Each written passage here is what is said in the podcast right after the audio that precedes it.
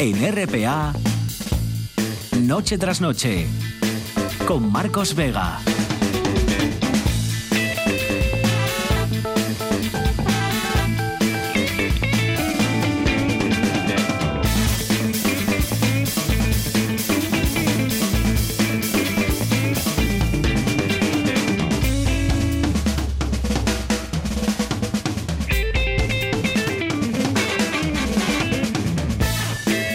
Buenas noches, sean bienvenidos al espectáculo de la radio. Se acabó, se terminaron ya estos días dubitativos, digamos, ¿no? Días de, de contrastes, con nubes, con algo de sol, pero también con incluso lluvia, todo junto en una misma jornada, ¿no? Días como este martes, sin ir más lejos, que vamos a cerrar con todos ustedes. Mañana van a subir las máximas entre 3 y 4 grados, va a ser por tanto un miércoles ya con muchos claros desde por la mañana, en general va a ser el sol el protagonista y los pues 25-26 grados a la sombra en casi todos los concejos. Un día casi casi veraniego que servirá de prólogo, eso sí, para un jueves ahí sí completamente veraniego, con calor y cielo azul.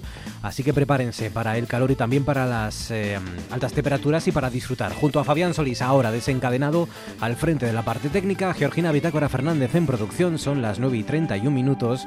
Esto es Asturias y a esta hora sigue siendo noticia la búsqueda de esa vecina de Luanco que se cayó al mar, se precipitó al mar mientras pescaba en Arnao.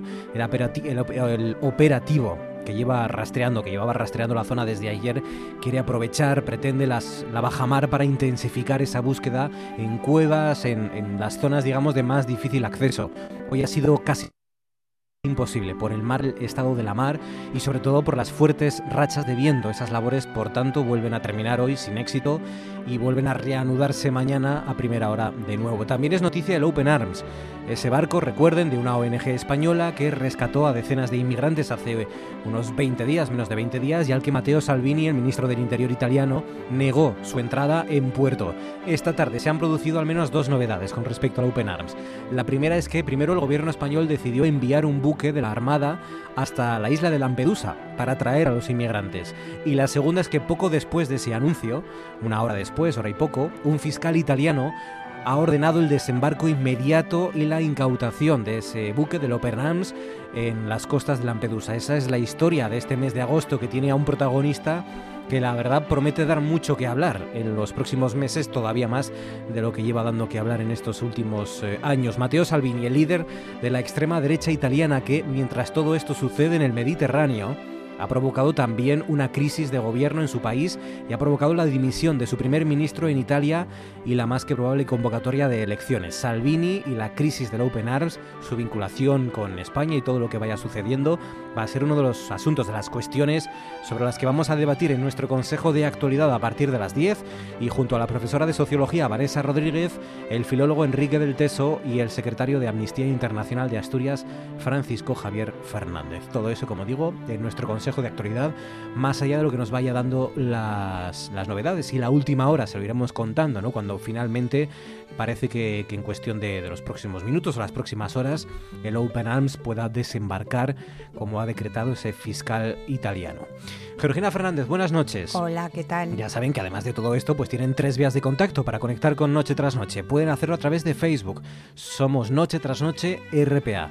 Pueden hacerlo si lo prefieren eligiendo Twitter, arroba NTNRPA o el teléfono 9984 10 50 48. Para cualquier cosa, para corregirnos, para animarnos, para piropearnos, ¿por qué no? Puede ser, en un Hombre, momento claro, dado. Para decirnos qué buen programa estáis haciendo hoy. ¿no? Uf, sois los mejores. Mucho mejor que el de ayer, pero peor que el de mañana. Sí. O para contarnos palabras o frases que se pueden utilizar para conseguir, para lograr cosas, ¿no? Para seducir o para sugestionar, para convencer, Sí, para convencer más ¿no? bien. No para vencer, sino para convencer. Rodrigo Álvarez Virgós dice, tú sabrás. Mm, Esta es más bien, dice, para conseguir que no se hagan cosas, ¿no? Bueno, sí. Es como, Es eh, como una amenaza eso, claro, ¿eh? es como, como lo, que le digo yo a mis sobrinas, ¿no? Mm, Tú, verás ya. si le tiras a Dumas del rabo. Bueno. Tú verás lo que haces, ¿no? Sí. Tiene que ser con cierto acentillo, ¿no? Ujú. Dice José Paulino, una vez por ti, otra vez por mí. Ah, vale. Una, ¿Es verdad? Hoy por, por- ti, hoy por ti, mañana por mí. Es como el que prometes que le vas a devolver el favor a la persona. Mm. Pero eso siempre queda ahí. ¿no? Y añade, por una vez que te pido algo, Pa' Oh, una vez. es Tiene que ser en pa' una vez. Pa' una vez. Esto es chantaje psicológico de, Sí, de- de sí, libro, sí. ¿eh? Para Sí. una vez que yo te pido algo y me niegas ese... sí. Dice Juan Luis Nepomuceno González, tú sabes que te aprecio desde siempre, ¿eh? Ay, claro, claro. Bueno, Ah. Eh, bueno, eh, también todas las frases que empiezan con un elogio, ¿no? Tú ya sabes que yo te estimo, No, pero tú, por ejemplo, que te admiro. tú, tú que tanto, Claro. tan inteligente eres, ¿a qué no sabes? Tú crees tan fuerte, ¿por qué no me Eso. ayudas en la mudanza? Sí. Dice Darara García López, voy a salir, dame dinero, please, por ejemplo. Ah, bueno, eso es- pues sí que es... No sé si será efectivo eso, ¿eh? Dice- Decirlo tan directamente. Dice José Alfredo, esto es un atraco. Ah, bueno, sí. Dice Germán Campal, a que no hay Ah, narices, Claro, claro. gónadas. Bueno, Eh, tiene varias variables eso, diversas. Eso ahí, sí. Infalible, ¿no? Incita a Bueno, hacer Esto es lo que infalible en España. Y en particular me atrevería a decir que en Asturias, ¿no? Esto de aquí no hay Bueno, bemoles, ¿no? No, Pero no, yo, yo creo fuera que de esto España debe la ser, cosa... debe ser internacional. No, ¿eh? fuera de España esto no, no bueno, funciona tan bien. con otra palabra. el, el español tiene que demostrar su testosterona, ¿no? Ah, pues- Hay que demostrar que hay... no, hay- otra- en todas partes cuecen habas. Lo- el resto de España, pues, pues bueno, estas cosas pueden funcionar más o menos, pero en España esto es una Oye, frase pues en el infalible. País Vasco me imagino que también. Es España, el País Vasco, de momento, ¿no? ah, bueno, sí, Dice- pero bueno, ah, yo decía... Es que yo no me aclaro. ujú. Dicen Es que por aquí. Ah, claro, claro, claro. Ayúdame con... Esto se lo decimos mucho Sí. nosotros a los técnicos. Sí. Cuando son Es cosas que de... yo no tengo ni idea. Claro, cuando son cosas de informática, Sí. oye, que hay cosas que a lo mejor podríamos intentarlo, admitámoslo, Georgina. No. Podríamos No, intentarlo 5 o 10 minutos, podríamos consultar un tutorial. Pero es mucho más fácil tirar de lo técnico y decirle, Fabián, es que no me aclaro con el Es que, Outlook. es que yo no tengo ni idea de informática. Fabián, ¿qué pasa con el Vegas? Que es que yo no me aclaro. Ponte Sí. tu anda. Y entonces te vas a, tu- a tomar un café, por ejemplo. Mientras bueno, no, tampoco es eso. ¿eh? Dice Leujim Durán, los españoles antes de pedirte algo dicen, eh, ¿qué te iba yo a decir? Eh, ¿Qué te iba a decir? Es Sí. que están pensa- estamos pensando La cómo, estrategia. cómo decirlo. El atajo, ¿no? Más o menos. Es decir, a ver cómo convenzo yo a este hombre. Eh, ¿Qué te iba a decir yo? Que, mira, Esto... Juan Baducal López, por último, dice: Se comenta que no eres capaz de. Ah, que viene a ser una versión más modosita de Al, que no hay bemoles. Que no hay, sí, No sí, lo- más o menos lo mismo. Se comenta que no eres capaz de. Para meter baza un poco, ¿no? Sí. Facebook, Twitter, 984 10 50 48 palabras o frases que se pueden usar para conseguir cosas o para conseguir que alguien haga algo, ¿no? Mm. Que nosotros no queremos hacer o que no podemos hacer. Facebook, Twitter, 984 10 50 48. ¿Quién es, Georgina, tú que eres tan lista y tan inteligente? Sí, sí. ¿Quién es hoy el asturiano del día? Pues mira, hoy el asturiano del día es José Pérez Díaz, que así al principio no te dirá nada, pero es que es Pepe el del Popular. Ajá. Eh, que no sé, supongo que sí que ya lo nota, vamos, te acuerdas. Eh, publica un reportaje sobre él, el cierre digital. Eh, y le habla de él como pionero de la estafa piramidal. Mm, Pepe el del Popular nació en 1951 en Linares, Allande. ¿Y eh, qué es lo que tuvo siempre? Pues, según todo el mundo, un extraordinario don de gentes. Pepe, el del Popular, era toda una estrella a finales de los 80 y principios de los 90. Era el director que había conseguido convertir a la sucursal del Banco Popular en Puerto Chico en la principal oficina de la entidad bancaria en Cantabria. Y había intervenido además indirectamente en la detención de un atracador que asaltó esa sucursal en 1989. Pepe daba créditos casi sin preguntar y con intereses mayores que los de la competencia. Tanto es así que clientes con los que comenzó a trabajar en su etapa asturiana, porque primero empezó a trabajar en Asturias antes de estar en esta sucursal de Santander, de Cantabria, pues eh, clientes, antiguos clientes asturianos trasladaron sus cuentas a, a la capital, a Santander, a Cantabria. Eh, a los clientes no les extrañaba que los saldos y los supuestos intereses fueran anotados a máquina y el único favor que mm, Pepe les pedía era la discreción. Un día, de primeros de marzo de 1991, Pepe desapareció de la faz de la tierra. Era en vísperas de una mm, inspección que el banco había dicho que le iba a hacer. 18 años estuvo escondido Pepe en México y para eso tuvo una nueva identidad. Él mm, se creó una identidad como Roberto García Gómez y una nueva familia, una esposa mexicana y un hijo. Eh, en 2009 se animó a pedir un visado para viajar a Estados Unidos y al ir a recogerlo en la embajada fue identificado y detenido. La experiencia carcelaria fue dura, contaba Pepe, pero no duró mucho. El Tribunal Supremo dictaminó que los delitos por los que había sido condenado ya habían prescrito y Pepe quedó libre. Cuando estuvo en México, eh, o sea, cuando estaba en México como Roberto García Gómez, puso a funcionar su irresistible encanto y a la semana de llegar ya llevaba las cuentas de una pequeña empresa de constructora. Conoció a su actual compañera Diana Judith Ortega. Tuvieron un hijo y le pusieron el nombre falso del padre, Roberto.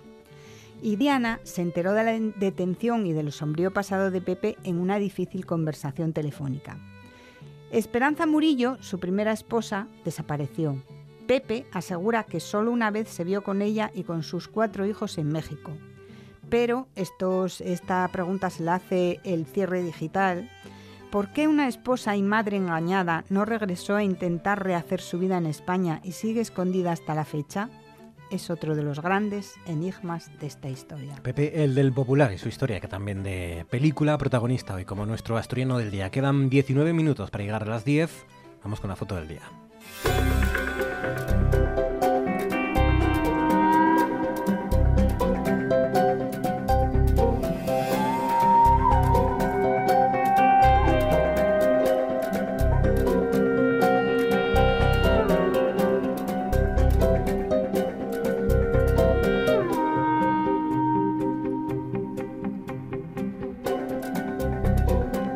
Cada día elige nuestro fotoperiodista José Ballina. José, buenas noches. Hola, ¿qué tal? Buenas noches, Marcos. Nos vamos esta vez hasta Lena. Bueno, volvemos a Lena. Ayer estuvimos gran parte del programa eh, allí. En concreto nos vamos hasta Carabanzo, aunque podría ser perfectamente una fotografía la que has elegido hoy de, la península del Yucatán, del Imperio Maya o algo así, ¿no? Podría ser, podría ser. La foto que Jorge Peteiro hizo para el Diario del Comercio en la fiesta de, de Asturrumana de Carabanzo. Pero bueno, eh, en el Yucatán no sé si usarán los trisqueles celtas como llevan aquí las, chicas que se ven en la foto. O sea que nos lo centra igual un poquito más en, en, las tierras estas, ¿no? Sí, es verdad que es el, detalle que, cambia, pero por lo demás, bueno, vemos una especie de, contrapicado, un plano de estos que se saca prácticamente a ras de suelo y levantándose casi como dos columnas eh, están dos, dos mujeres, ¿no?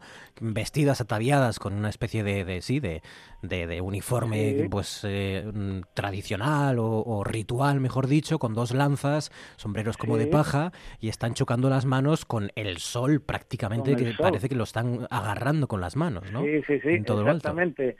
Estuve hablando con Jorge precisamente sobre, sobre la composición de la foto y bueno, Jorge es un fotoperiodista muy, con mucha técnica y, y la foto la buscó porque estaba haciendo las fotos de la fiesta y demás y entonces cuando llegó a este baile pues bueno, se dio cuenta un poquito de, de que podía jugar pues con, con el plano este precisamente con el contrapicado y jugar con el sol y con ello, pues bueno, consigue hacer una foto con una composición, como habíamos hablado ya en otra ocasión, piramidal, que también nos podría llevar un poco al mundo maya, ¿no?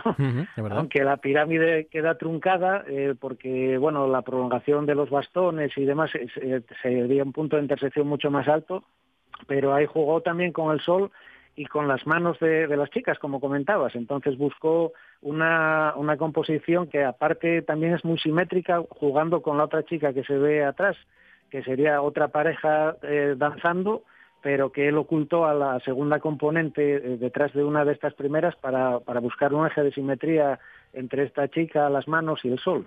La de, la de, Jorge Peteiro, la fotografía de Jorge Peteiro, la que hoy es protagonista de nuestra imagen del día. Por cierto, como siempre, en Noche tras Noche RPA en Facebook la pueden, la pueden ver si tienen curiosidad, pero bueno, más allá de lo, de lo que les estamos describiendo, es verdad que requiere dos aspectos como mínimo fundamentales, ¿no? Y que, y que tenéis muchos de los fotoperiodistas asturianos, tenemos esa suerte. Una es la técnica, ¿no? Porque una cosa es que tú imagines algo y otra cosa es que luego lo, lo puedas llegar a hacer con tu, foto, con tu cámara, y la otra es precisamente la imaginación, ¿no? Porque, bueno, estas fiestas son cada año las mismas, cada año son prácticamente idénticas, ¿no? Las mismas personas, los mismos trajes, y hay que echarle imaginación para, eh, bueno, hacer algo original y que salga al día siguiente en el periódico. Claro. Sí, porque siempre decimos que el trabajo del fotoperiodista es muy, muy ameno, muy variado, pero luego eh, tiene ciclos, ¿no? cíclicamente más o menos hace siempre cosas parecidas. Pues eh, te llega una fiesta determinada en una época determinada, te llegan unos actos determinados. Entonces sí, lo que siempre hace buscar es eh, hacer algo diferente.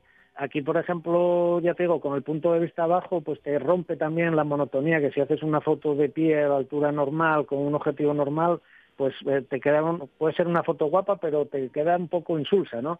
Eh, vas rompiendo, vas buscando cómo romper esa monotonía de, dar algo diferente, aunque el, tema fotografiado pueda ser el mismo, como en este caso, o en otras tantas fiestas de de la suerte que tenemos aquí en Asturias de tener, pues con orígenes así un poco históricos también, como esta del Festival eh, de Asturromano en Carabanzo, que, bueno, es un poco las batallas de los astures contra los romanos que nos pretendían invadir por la Cariza, o, fiestas de otro tipo como estas, como puede ser el desembarco de Carlos V en Tazones, o bueno, tenemos suerte de tener una variedad inmensa de, de de actos, de fiestas de, origen histórico y otras tantas de, origen lúdico ya, ¿no? Para, fotografiar. El Festival Astur de Carabanzo, en Lena, protagonista y de nuestra imagen del día, la imagen de Jorge Peteiro, el compañero del comercio que ha elegido nuestro fotoperiodista José Ballina. José, gracias y hasta mañana. Un saludo.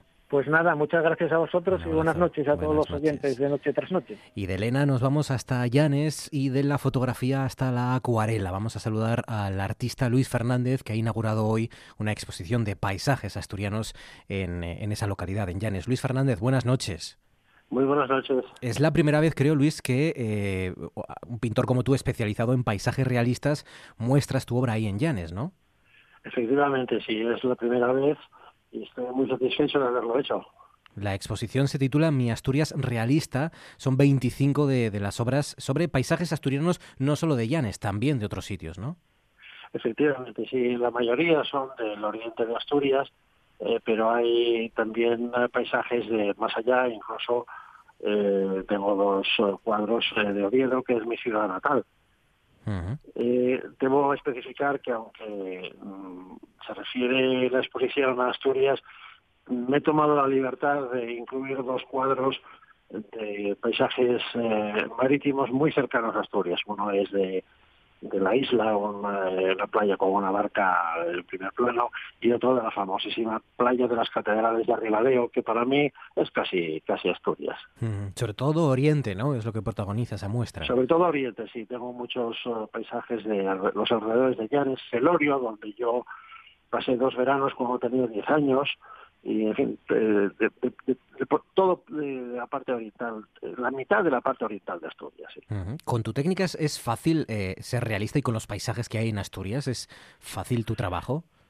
Bueno, el trabajo en la acuarela, hemos empezado diciendo que es eh, la técnica pictórica más difícil que hay, porque no te puedes equivocar. Así como por eso me decía una señora que visitó la exposición que ella pintaba al óleo y no se atrevía a pintar acuarela por lo difícil que es. Ahora, eh, ¿es difícil ser realista? Eh, pues yo creo que probablemente no. Es mucho más difícil el ver una cosa e imaginársela eh, de otra manera distinta y expresarla con tu pintura de forma que quien la mire pueda interpretar la, lo que es el, objeto real que tú has visto y has querido pintar. Yo, como he sido profesionalmente financiero y he vivido con los pies en el suelo, ah. pues yo creo que mi pintura también es con los pies en el suelo. Pues lo que veo y me gusta es lo que quiero trasladar con mis pinceles. Ya saben, mi Asturias... más o menos como está. Mi Asturias realista, las 25 obras de Luis Fernández sobre paisajes asturianos hasta el 31 de agosto, abierta al público en la Casa Municipal de Cultura del Ayuntamiento de Llanes. Ya está inaugurada. Luis Fernández, artista, enhorabuena y gracias. Un saludo. muchísimas gracias a vosotros. Y ahora esto.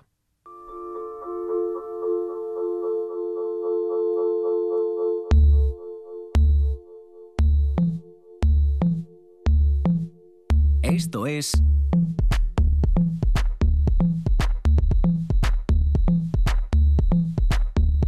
Noche tras noche.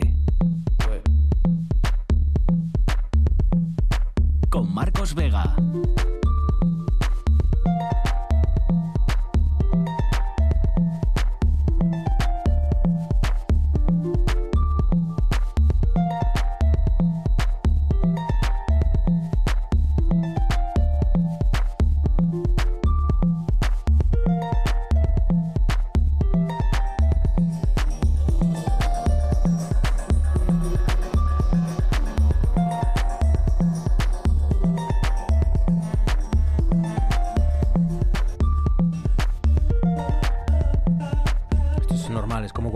Un familiar o a un amigo en un país muy, muy lejano, ¿no? Parece de película, un país muy, muy lejano, pues se interesa más por la actualidad que, hay por ahí.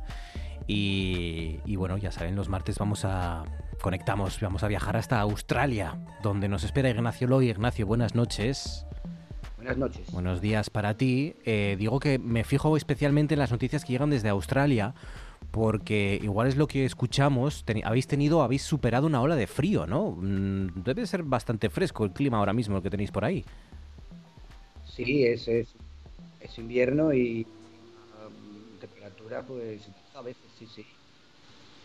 Hasta el punto de, bueno, de que se ha visto canguros en la nieve, eh, ¿habéis llegado a ver o no? Hay canguros en, en algunos sitios, sí. Pero bueno, no en sí. En Sydney no nieva. En Sydney todavía no. Em, y, otra cosa que también me he acordado mucho de ti porque em, ya no vas a poder tomar mm, el tiempo que te quede de, estancia en Australia, no vas a poder tomar ni queso manchego, por ejemplo, ni licor café, porque hay varios productos con, denominación de origen europeo que, que, no van a poder entrar en Australia, ¿no? hay una lista con denominación de origen que pretende proteger en plenas negociaciones, ¿no? Para un tratado comercial y, bueno, pues de momento no van a poder entrar. Ah, pues eso no, pues no lo sabía. Cuando compro jamón español.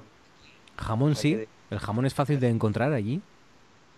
Sí, es un poco caro, cuesta o, 8, eh, euros, 8, 8 eh, dólares, 100 gramos, y hay italiano, australiano y español.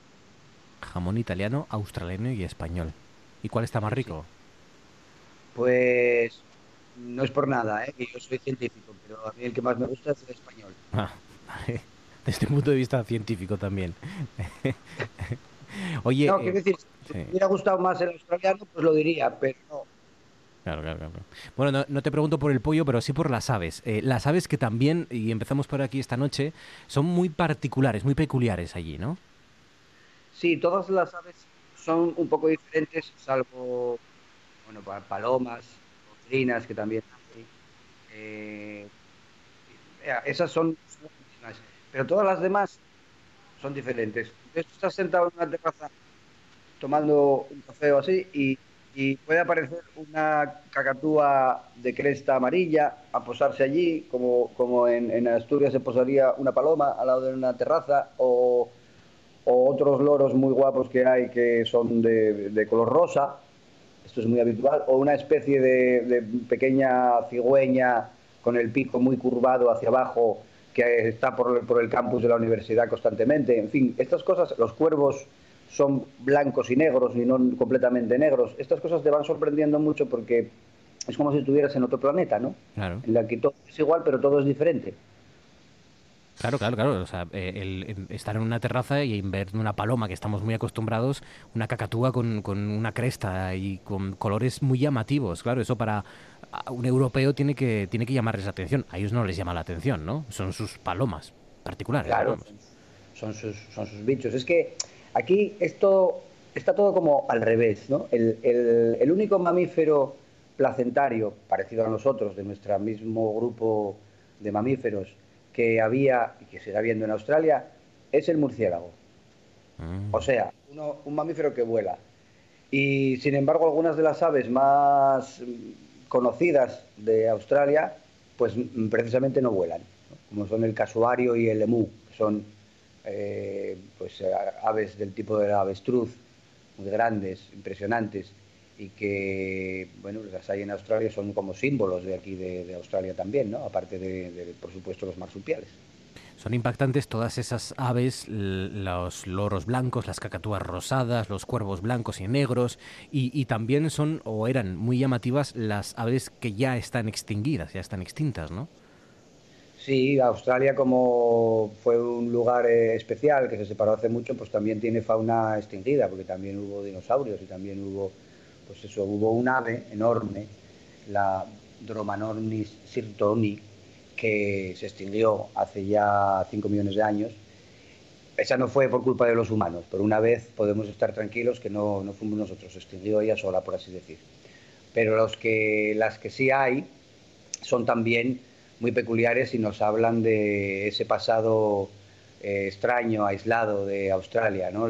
quizá la más, una de las más llamativas es el, pavo, que también se llama eh, pavo de maleza, o talégalo cabecirrojo, que es un ave que ves también muy a menudo por, por, ahí. En Sydney no tanto, pero en cuanto vas a un sitio un poco más pequeño, pues eh, están por ahí, por el campo, ¿no? por los parques y por todos los sitios.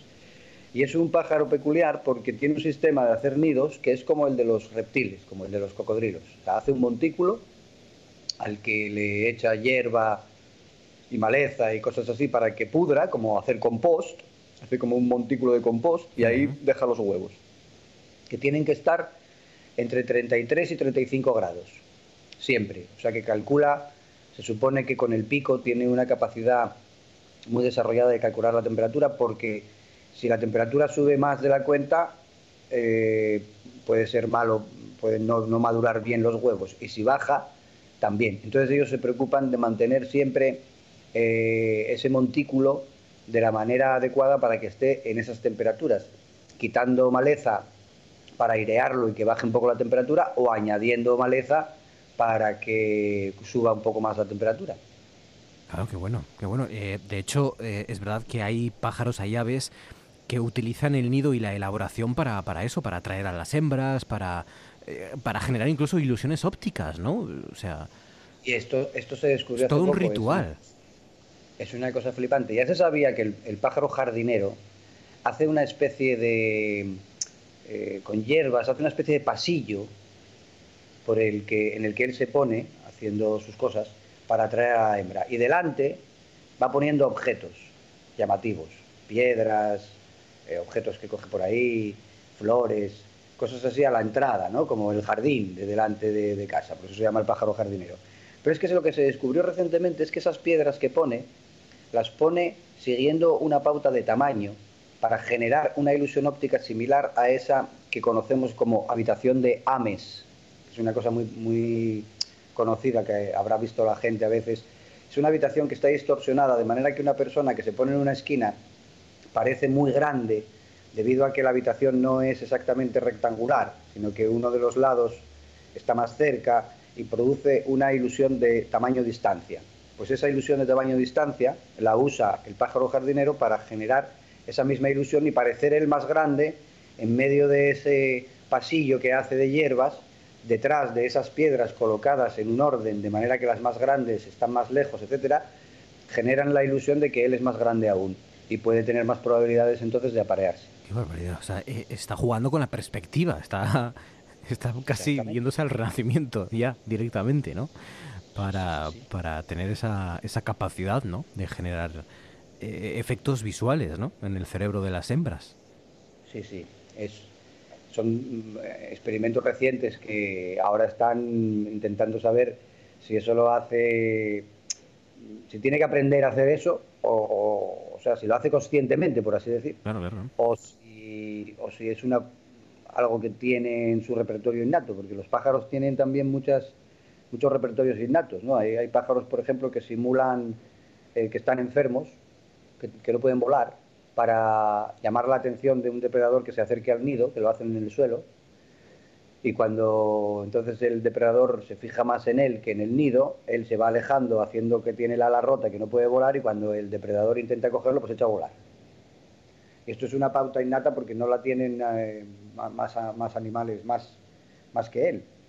O sea que en los pájaros también hay un componente innato importante, pero desde luego en los últimos años lo que se viene descubriendo es que eh, las aves son muy inteligentes y pueden llegar a hacer cosas que hasta ahora solo se pensaba que podían hacer los primates. Bueno, en el caso del uso de herramientas.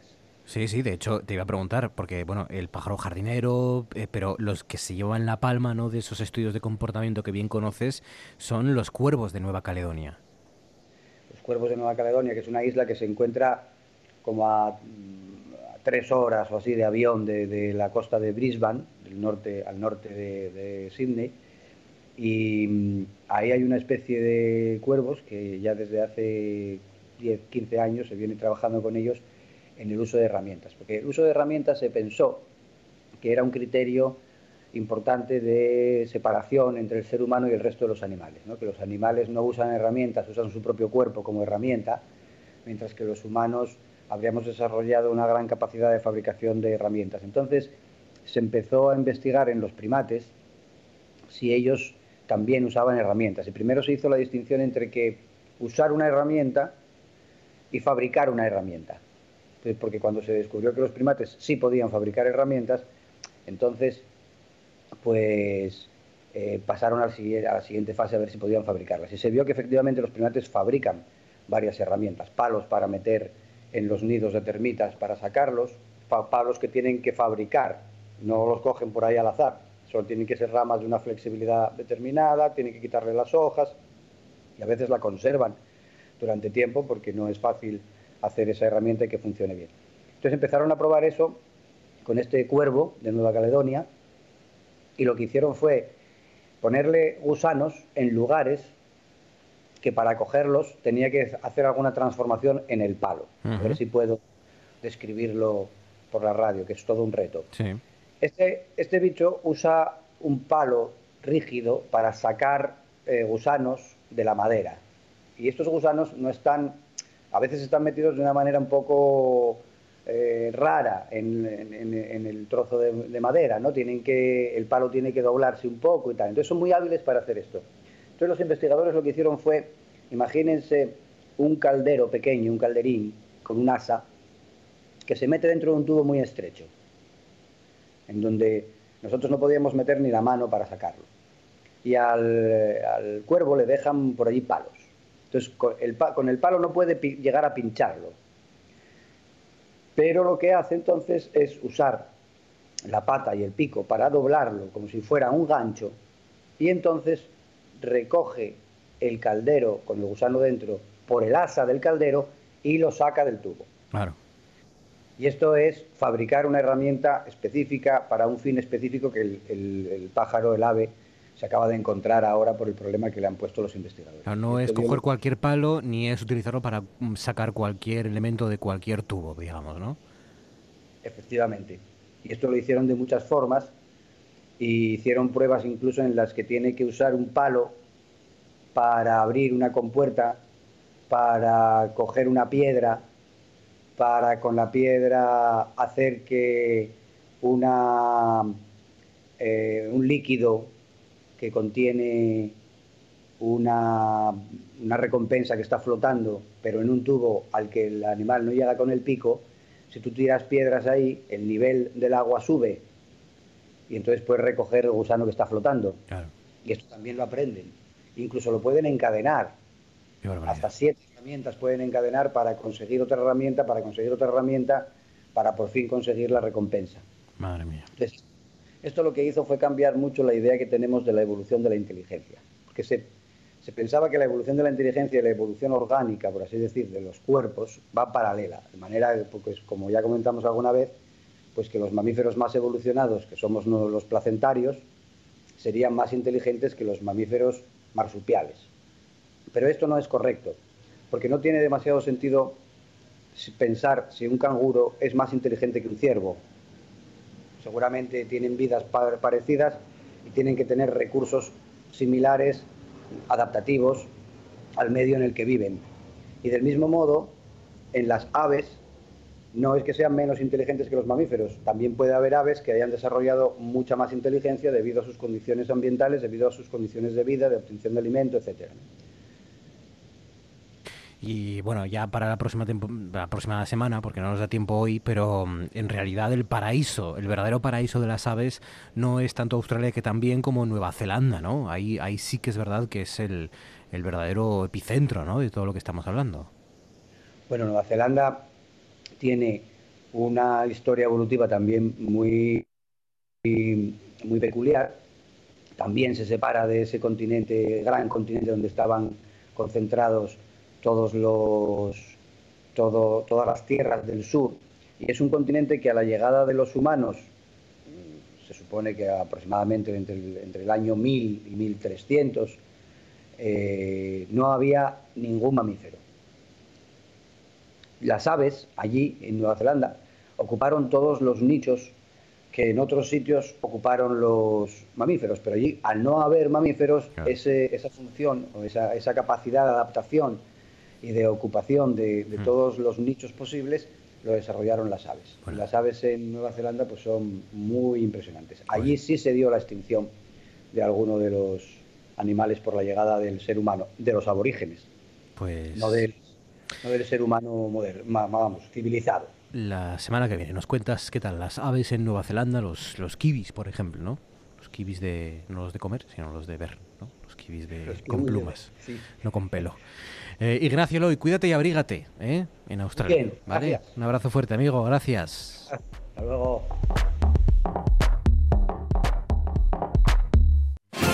Cosas que pasan en Noche tras Noche. En una universidad que no era argentina, sino era chilena.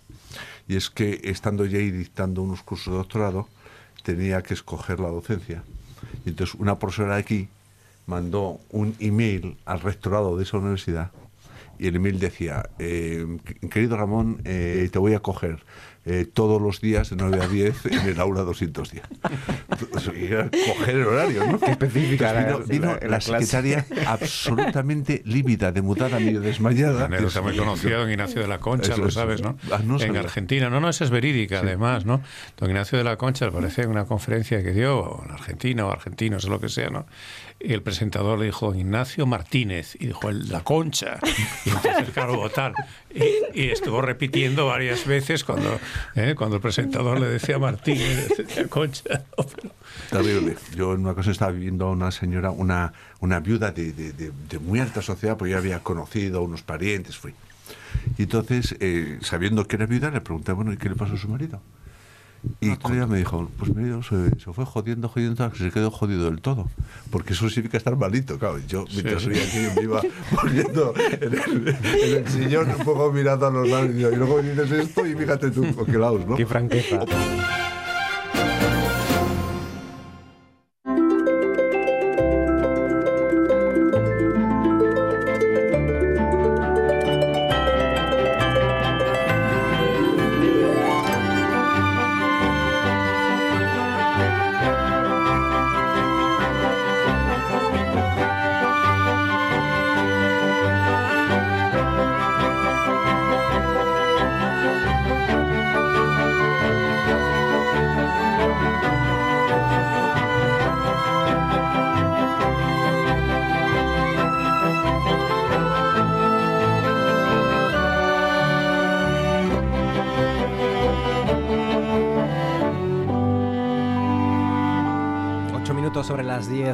Noche de esta, de esta apacible noche.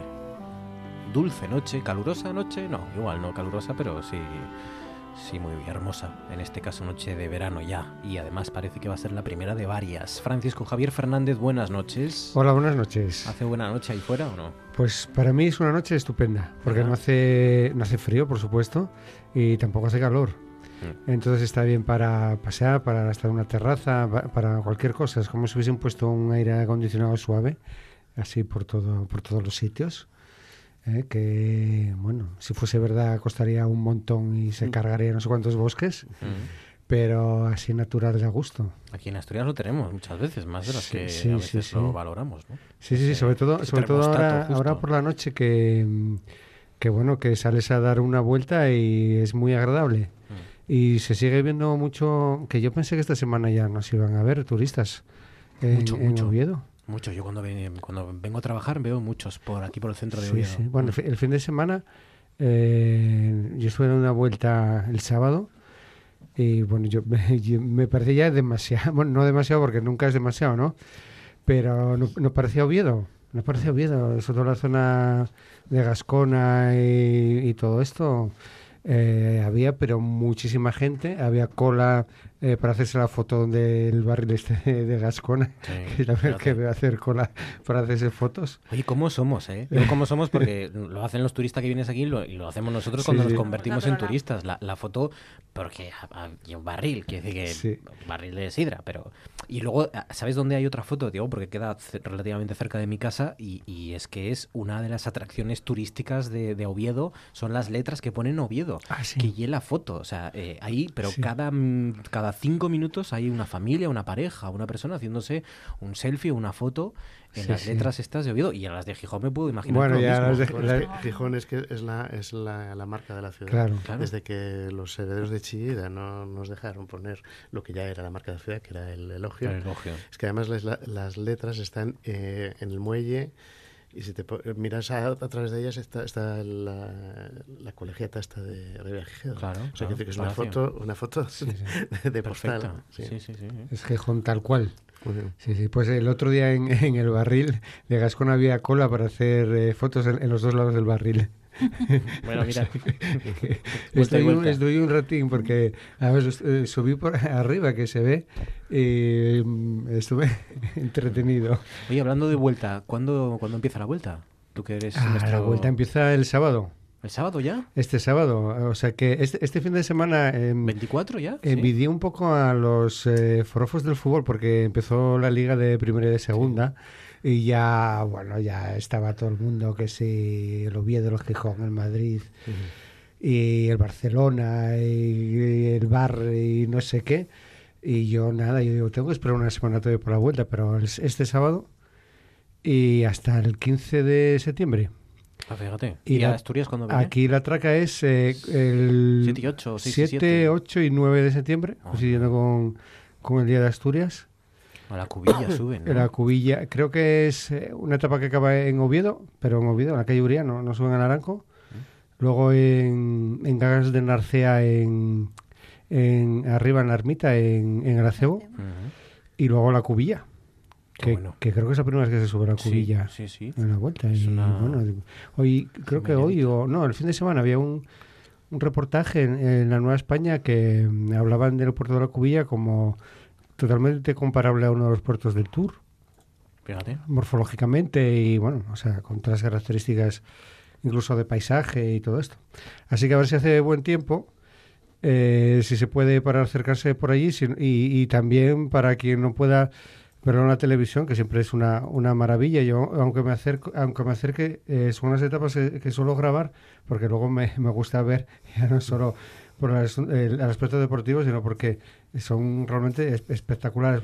Las etapas de Asturias haciendo buen tiempo, bueno, es que y ya que quiten al tour y que quiten claro. lo que quieran. Y por cierto, va a ser otra vez de nuevo, suponemos, Asturias definitiva para una vuelta que además tiene otro atractivo este año en particular y es que pueden ganar por primera vez en la historia tres eh, sudamericanos o tres americanos la, la vuelta, ¿no? Tres latinoamericanos. Ganó, leo aquí, por ejemplo, Carapaces, Richard ¿no? Carapaz, Richard Carapaz que... el Giro.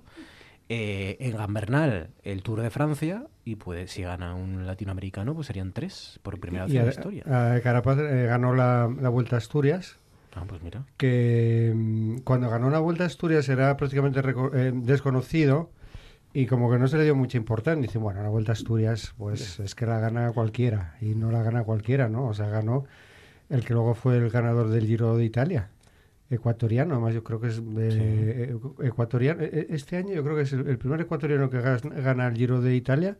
Colombiano y ecuatoriano. Y luego sí. el primer colombiano que gana el, el, Tour de Francia. Fíjate.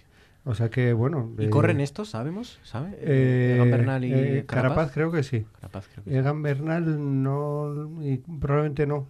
Porque, bueno, después del Tour, la verdad es que es... Bueno, sí, eh, por ejemplo, lo hacía... Eh, este Indurain lo hacía, ¿no? Indurain lo hizo, lo hizo alguna vez. Lo que pasa es que Indurain sobre todo era el, el Giro, eh, lo que hacía a veces con, con, el, con el Tour. Y, y lo hacía um, eh, el, el, este último, el madrileño, el, ¿cómo se llama? Eh, bueno, Contador. Contador. Contador lo hacía. Y, y, alguno, y alguno más que lo. Eh, Chris Froome también. Lo hizo varias veces, por ejemplo. Mm. Vanessa Rodríguez, buenas noches. Buenas noches. ¿Qué tal, Vanessa? ¿Cómo estás? Bien, bien. Yo muy contenta con el tiempo también. Sí, pues no, no, nos queda nada, ¿eh? Yo firmaba ¿eh? por esto así todo el año. ya, pero es que esto ni para arriba ni para abajo. Esto va más a medida que llegue el fin de semana. Yo hoy, leí vientos africanos o, temperaturas africanas para el viernes, el sábado, 32, 33 grados, 35. Bueno, no me quites la ilusión, no me quites la ilusión. De emigrar, ya no sé a dónde ir ya. ¿De dónde vamos? Enrique del Teso, buenas noches. Muy buenas noches. ¿Dónde nos vamos tú y yo, Teso? no lo sé, con estos calores. Madre mía. Yo lo, que... ¿Tú no tenías un pariente por ahí para arriba en, ¿En, no sé, en, el, en Finlandia o en Islandia. No, yo estuve en Islandia. Ah, estuve, pues estuve, a mi hija de Erasmus, pero... Ah, pues eso. Pues que ya te la dejaba Hombre, hombre una hija es pariente, sí, pero, pero estuvo solo de Erasmus. Estuvo solo de Erasmus. No, no, lo que pasa es que antes decía Francisco Javier que parecía lo del aire acondicionado. Yo comprendo que no es muy ecológico, pero yo a veces, aquí, con esta cosa que tenemos los asturianos de creer que aquí no hace ni frío ni calor, y no hace tanto como en otros sitios, pero en invierno hay que poner calefacción y en verano hay que climatizar. Y a veces con cierta ironía amarga les digo a, a los sidreros, digo, la verdad es que cuando llega el verano hay que ir a Madrid, que es donde se está bien. ¿Eh? Porque es que es una, un recocedero eso. Sí, sí es cierto. Sí, sí. Eh, a veces, sobre todo cuando A veces no, vamos, desde julio para acá no hay quien pare dentro de estar... Sí, porque es que, ni, es que ni se ventila. A veces que estás, como estés un poco dentro en las mesas del fondo... Y, aquí en verano hace calor, hay que, hay que refrescar las cosas de alguna manera. No, y, y, aunque no lo hiciera, estás ahí con el calor humano, con el, los vapores de la sidra, de como toques una, una cena picante, una comida picante, ya apaga y vámonos, claro. O sea que, sí, es verdad. pues si ahora vienen vientos africanos, pues lo que nos faltaba. para viernes y para el sábado. Hay que huir. A debajo un puente a la sí, sí, sí. Bueno, venga, contadme cosas que os han llamado la atención, Francisco. Empezamos por ti. ¿Qué sugieres? ¿Qué propones? ¿Qué nos traes? ¿Qué has leído por ahí? Eh, bueno, ahora el verano no es tiempo así mucho de cine, pero yo estuve viendo la semana pasada una película que todavía está en cartelera, en algún cine, que es una película argentina, Rojo. Y, Rojo. rojo. Eh, a mí me parece una película eh, que merece la pena de ver por, por lo inquietante. A, mí me, me, dejó una situación un poco, mm, no sé, así después, no sé si es que la vi por la noche, que estuve un poco como, como angustiado, porque la película, bueno, es, es cine negro, y entonces como buen cine negro o como buena novela negra también, eh, aparte de la trama, digamos, policíaca o de thriller, eh, tiene ese trasfondo político intenso. Y esta película está ambientada en las semanas anteriores al golpe de Estado de, Argentina. Y lo de rojo no es por ninguna connotación política, sino porque eh, hay una escena en la cual hay un eclipse de, de luna y usted da todo rojo. Entonces es la metáfora esa que tiene la película de ese rojo, que es un rojo de, sangre, de violencia, que está, como digo, en el trasfondo de toda la, de toda la política, porque hay que recordar cómo es la historia de, Argentina. Las semanas anteriores ya había, al golpe de Estado ya había empezado la, represión. De hecho, eh, se había dictado eh, unas leyes, unas eh, normas que se llamaban de, aniquilación, porque daban poderes al ejército para aniquilar a cualquier forma de, disidencia. Entonces, bueno, son, son los tiempos en, los que todavía no se había inventado este lenguaje eufemístico en política para llamar las cosas como, como no son. Leyes de aniquilación. sí. Entonces, eh, eh, eh, fue sobre todo por trasladarlo a la, a la, sensación que tengo yo también de los tiempos actuales, ¿no? De, de alguna forma, en aquel momento en Argentina, había ya una, pues esa sensación de personas que estaban desapareciendo, eh, de que mm, eh, la legislación, las leyes mm, se iban al garete, eh, de que bueno, los principios morales, éticos iban a pasar a un segundo plano.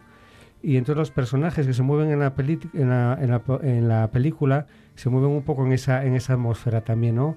de falta de valores, Em, de que vamos a mirar para otro lado, de que, como digo, eh, la violencia se siente, pero pocas veces se ve, Entonces, en el cine funciona mucho esto de que da eh, más impresión lo que se imagina uno que, lo que se ve. Y entonces eh, es un poco eh, la sensación que yo tengo de, los momentos actuales, ¿no? Luego hablaremos de, la crisis del Open Arms y todo esto. Estás recordando un poco a la, a la isla mínima, en, en, ese sentido de que primero también es un thriller y luego también es o refleja un policía, digamos, eh, que está formado ya en una democracia y otro que hereda pues los hábitos del, franquismo. y mucho, más, mucho más sutil. Mm. Em, las cosas te las tienes que a veces imaginar. Em, em, eh, el eclipse, más o menos es casi al final de la película, pero te explica todo lo que está ocurriendo. Y hay, algún personaje, eh, por ejemplo, hay un personaje de... hay, llaman a un investigador privado para investigar una desaparición, como digo, en los momentos en, los que ya hay desapariciones políticas, una desaparición que es por otro, por otro motivo distinto. Y la sensación que tiene ese personaje, eh, bueno, es un, personaje un poco abigarrado también, ¿no? Un poco exagerado, ¿no? Pero la sensación que tiene ese personaje de decir, eh, pues se me acabó el negocio, porque también, por otra parte, es un, un personaje también que sale a la televisión y tiene éxito, se acabó el negocio porque a partir de ahora en las desapariciones, pues es que ya no se van a investigar. Entonces, bueno, que eh, esa, esa sensación inquietante de similitud con lo que ocurre ahora, de eh, esa, violencia soterrada que sabemos que, existe, ese mirar para otro lado que sabemos que también existe y que muchas veces nosotros somos los que eh, miramos para otro lado, y de si esto es el preludio de algo mm, peor de lo que podemos imaginar. Rojo la película de Benjamín Neistat. No conozco a, bueno, no conozco a nadie. Veo aquí que está que uno de los actores es Darío Grandinetti, que aparece para ver si alguno de ustedes se da cuenta. Aparece en una serie de la que hemos hablado aquí que es Hierro, hmm. eh, serie de televisión de Movistar, que hemos hablado aquí. Yo creo que la recomendó el juez Agustín Asparren, porque tiene también una, parte eh, judicial y es una investigación, la, la, serie de Candela Peña y de este Darío Grandinetti, ¿no? pero no aparece, por ejemplo, Ricardo Darín, que es como el, el actor que aparece en todas las argentinas. No aparece. pero Para saber que es argentino. Ricardo Darín tiene demasiado cara de bueno para aparecer en esta... yo no digo que sean todos malos malísimos, pero sí todos tienen un punto de, perversidad, eh, como digo, soterrada, que causa mucha inquietud y mucha zozobra, la verdad pues alguien con cara de bueno haciendo cosas malas causa mucha inquietud, ¿eh? eh Porque cuando le ves la cara de malo ya parece que te la esperas, pero esas cosas así. Henry, Fonda hace una película de malo que tiene cara de bueno y muy malo. Claro, es que los esos cuando son malos son muy malos. Sí, sí. y Harrison Ford, hay una que hace, de malo y Harrison Ford parece bueno siempre. ¿En cuál hace de malo Harrison Ford? En la de Lo que la verdad esconde. Ah, es verdad. Es verdad, ah, sí, sí, sí. sí. malo malísimo. Eh, es que le estoy recordando películas de malo a Ricardo Darín y no, no. Nueve Reinas hace de, estafador, pero de estafador, divertido más que no, no es malo, pero si le das una de malo lo hace bien. sí, sí, sí, hace lo que le eches. Sí, verdad. Sí, sí, sí. sí. Eh, rojo. Más cosas. Eh, ¿Tenías algo más? No. Vanessa, tu turno. ¿Cuál pues es tu tema? a mí hoy lo que me ha llamado la atención son las chicas lésbicas de Carlos Saura. Ah, es que el término chicas lésbicas me ha hecho, ah, me ha hecho gracia. Luego ya cuando seguí leyéndolo tengo que reconocer que me hizo menos gracia. Pero bueno, entonces esta idea, hay más chicas lésbicas porque con esto del feminismo que piensan que los hombres son tal, prefieren juntarse entre ellas, dices. Entre esto y lo de la gastroenteritis de la clínica del Opus Dei de la semana pasada, y es que, claro, la gente saca unas relaciones entre la homosexualidad y lo que pinta que, que uno se... Lo que pasa es que el Opus Dei es así de fábrica. El problema de Saura, Alfonso Guerra, eh, eh, Leguina, este tipo de gente, es que es gente que pasó el tiempo en el que ellos pintaban algo, se pone como escocidos y todo les molesta, sobre todo lo nuevo. Y esos, esos me caen peor todavía. A mí lo Porque tendrían que saber cuando ya les pasó un de, de, decir algo que los demás quieran oír. Sí. A mí de la entrevista me hizo mucha gracia esta parte de yo no soy machista, aunque mi mujer enseguida me dice que soy un machista. Y dices, hombre, pues si tu mujer que te conoce enseguida te dice esto, pues lo mismo no te metas. A lo mejor a otras muchas mujeres se han quedado con las ganas de decírtelo, y hombres también, ¿no? Em, pero no tienen la confianza. Es una entrevista, perdón, en, el diario El Mundo.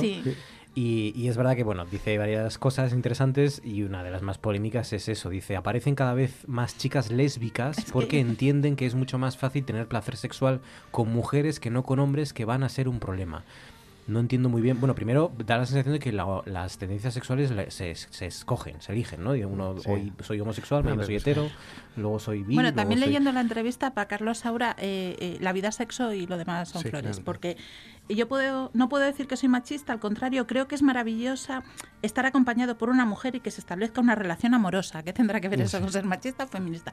Y si quieres ser algo, desde luego eso suena muy machista. Pensar en una mujer y pensar directamente en una relación amorosa es pensar en una mujer objeto. O sea, la entrevista, pero además es, es, es lo que dice Enrique, es que no está al principio bueno, al principio está hablando de su nueva película, de no sé qué, de 50.000 cosas. es ¿para qué te metes en ciertos temas que tampoco son lo tuyo para dar la campanada y quedar aquí de... Pero yo es que lo de chicas lésbicas fue como... Yo de todas formas en expresiones... voy a explicar porque yo tampoco lo tuve que leer varias veces para entender un poco cuál es la, la relación que establece el director de cine Carlos Saura entiende que como el feminismo, según él, complica las relaciones entre mujeres y hombres, las mujeres en un momento dado dicen, bueno, pues mira, como lo de los hombres son complicado porque son machistas, voy a tener relaciones sexuales solo con mujeres, ¿no? Esto es un poco la, el resumen. Yo, eso es lo que entendí. Esta es la, conexión que hace Carlos en su cabeza. De todas formas, siempre que, claro, voy a decir una generalización que puede ser abusiva, pero vamos a decir casi siempre que oigo la expresión yo no soy machista o yo, no, soy, racista, pero eh, eh, sobra la negación. la negación acabo no oyéndola. Ese es el famoso pero, dices pero. Yo, no soy homófobo porque tengo mucha, muchos amigos que, que son gay y, no le tiro piedra a ninguno. Ya hasta les saludo cuando me los encuentro de frente. Y fíjate que pero, pero, antes era peor, antes era. y conozco a muchos homosexuales, ¿no? Ah, sí, pero, pero es, es, curioso, ¿no? Lo de que hay mucha gente que sigue pensando eh, que la orientación sexual se, se elige o que es una cuestión Atmosférica. Atmosférica. O vinculada con enfermedades que parecíamos que... Y, si le eliges, ¿qué quiere decir así? No, no, no, no, pero quiero decir que... ¿Qué, el problema pero, pero quiero decir que, que, que, bueno, la orientación sexual que tiene cada persona es, es la que tiene, eh, bueno, porque nació con ella o se desarrolló con ella, pero eh, es que yo recuerdo, hace, yo creo que lo comenté alguna vez, hace muchos años, cuando eh, se debatía sobre eh, si las parejas de gays o de lesbianas podían adoptar niños, porque se suponía que luego los niños iban a ser también gays o, niñas lesbianas. No tiene ningún, ningún sentido porque bueno eh, eh, los gays y las lesbianas normalmente son hijos o hijas de, parejas heterosexuales y no, no, no, les contagiaron la, heterosexualidad. Entonces la homosexualidad. Eh, no se eh, no se contagia eh, todo y además eh, tampoco pasaría nada. Yo con algún compañero lo discutía y digo yo, bueno, y si son gays o lesbianas pasa algo.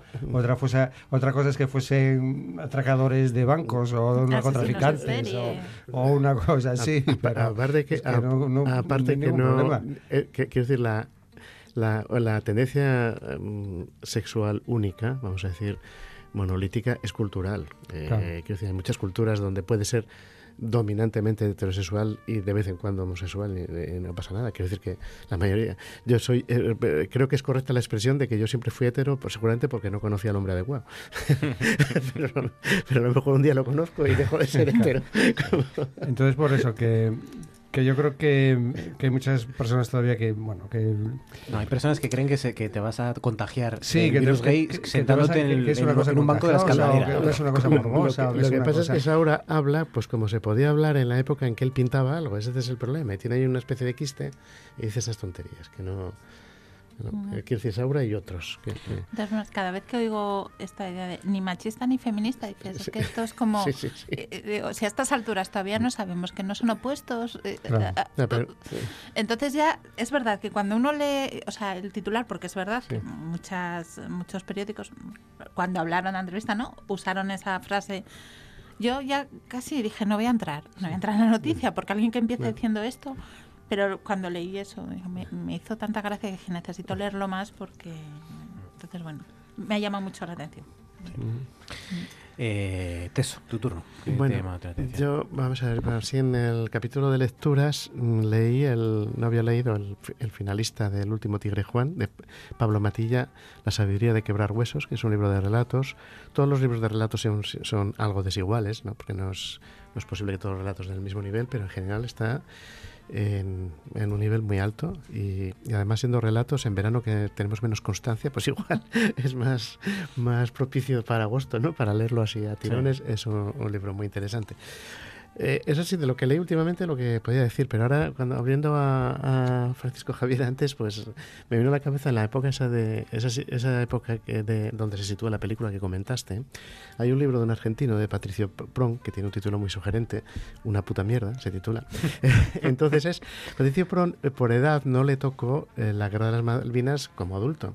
Entonces es una especie de amarguísima, y sabes cómo son los argentinos cuando se ponen amargos con su propio país, de la versión que su generación recibió de la Guerra de las Malvinas.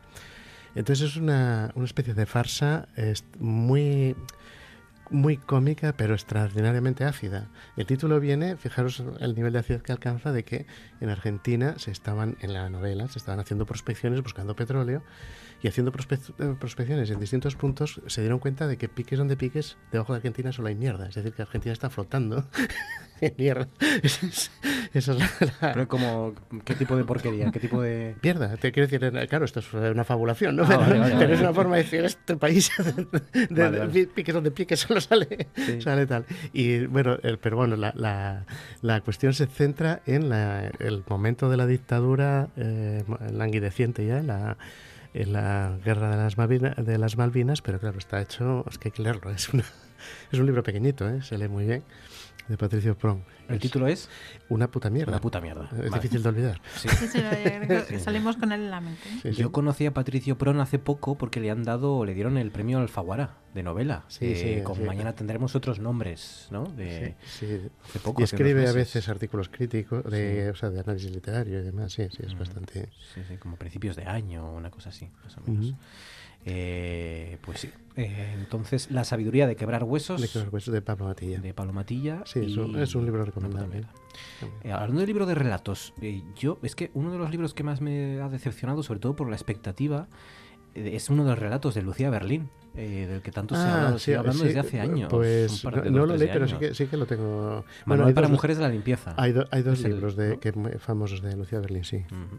Y sí, está, está bien escrito, pero es verdad que, claro, los libros de relatos es difícil que te llenen completamente porque al final, no, bueno, claro, no puede estar siempre todo a la misma altura, ¿no? Pero, claro, claro, es que no, no es fácil, pero bueno, sí, sí. Eh, y hablando de cine, ¿habéis visto la de Tarantino? La nueva de Tarantino. No, pero me hablaron muy bien de ella, no lo sé. Claro que quien me habló bien de ella es porque le gusta mucho Tarantino. No sé si todos los. Ya, cuando la vea ya te diré. Yo un día que tengo un poco de. Es que es, eh, un poco larga, ¿no? Es larga, es Son dos horas y media, ¿no? sí, sí. sí. Se hace, se hace larga también, ¿eh? Sí, se hace larga. Eh, eso no suena muy bien. bueno, es que Tarantino a mí no me... O sea, no es que, no me, que me disguste, pero no es exactamente lo que más me entusiasma. A mí, se me hizo un poco largo. Es que Tarantino y películas de él que me gustan mucho. Pulp Fiction me gustó mucho, Reservoir 2 me gustó mucho. Y las que me parecen menores me, divierten. Eh, es, es, es, ah, para mí, a mí me pasa exactamente lo mismo. Esta es de la segunda categoría, no es de las grandes películas de Tarantino, en mi opinión, pero lo pasas muy bien porque es muy divertido y es algo distinto y es algo furioso y completamente excesivo y, y, lo, pasas pipa, ¿no? Pero bueno. Bueno, 33 sobre las 10. Eh, tengo que preguntaros por la Vuelta Ciclista, ya os pregunté, tengo que preguntaros por, bueno, la verdad es que no sé si preguntaros porque a lo mejor os, enfado y todo, pero bueno, eh, volvemos otra vez a retomar la, segunda temporada, será, de las, ¿no? Hemos hecho hoy un descanso en agosto o en julio o agosto y, o en agosto, principios, y vuelve otra vez la segunda temporada de la negociación, oferta de Podemos, el PSOE ve inviable la coalición con el Partido Morado, por la desconfianza mutua, han dicho, y por Cataluña. Entrevista de Pablo Iglesias hace unos minutos en Antena 3, creo recordar, ha dicho, entre otras cosas, que hay que dejar a un lado los reproches y no perder el tiempo, mantiene esa oferta de coalición pese al rechazo de, yo creo que en este episodio se, se juntan muchas cosas malas eh, de todo tipo. Primero, mm, es, evidente la responsabilidad que están teniendo tanto Podemos como PSOE eh, por una razón, porque cualquiera de los dos, si el otro no cambia de postura, tiene margen de actuar. Por ejemplo, Pablo Iglesias puede perfectamente decir, esto que me ofreces no lo acepto, y ponerse en, la, en, la, en el papel que hace Esquerra Republicana. Es decir, te voy a dar la, la, la investidura, por supuesto, pero estoy en la oposición. ¿eh? Eh, eh, eso lo, puede hacer. PSOE puede hacer muchas cosas respecto a lo que pone Podemos. PSOE tiene más responsabilidad que Podemos, porque es el que tiene los diputados. Y si Pedro Sánchez, con el resultado que tuvo, es incapaz de formar gobierno, el fracaso es mayúsculo. Pero hay cosas más profundas de todo esto. No solo ya este tacticismo insultante, o sea, que está el país como está, que está, está pasando lo que está pasando en Madrid, y esto es jugando a ver qué, qué dice el CIS, a ver eh, cuánto gano y cuánto, sino que ya hay elementos que son de verdadera cultura. ¿De dónde sacan ellos que para hacer un pacto de gobierno tiene que haber confianza? ¿Por qué? Eh, vamos a ver, yo no sé, tú tienes compañeros de trabajo aquí, puede, puede ser te llevarás bien con Georgina o mal, y, y, ¿qué más da? Tienes que hacer tu trabajo, esto, esto es lo que funciona. Que es que se fiaban mucho los socialdemócratas de los verdes y los verdes de los socialdemócratas en, en Alemania, eh, ¿Se fiaban mucho los socialdemócratas y los democristianos entre sí? los italianos con lo, lo, que tiene, lo que tiene que hacer, claro, lo que hacían en Alemania es, como no nos fiamos, vamos a poner por escrito más cosas de las normales. Pero lo que tienes que hacer es tu trabajo. De, porque tenemos que ser amigos? Además, ¿qué tiene de raro que el PSOE quiera los votos de Podemos y Podemos quiera los del PSOE? Tiene algo de raro, es normal. Eh, entonces, ¿por qué tienen que confiar? ¿Por qué tienen que caerse bien?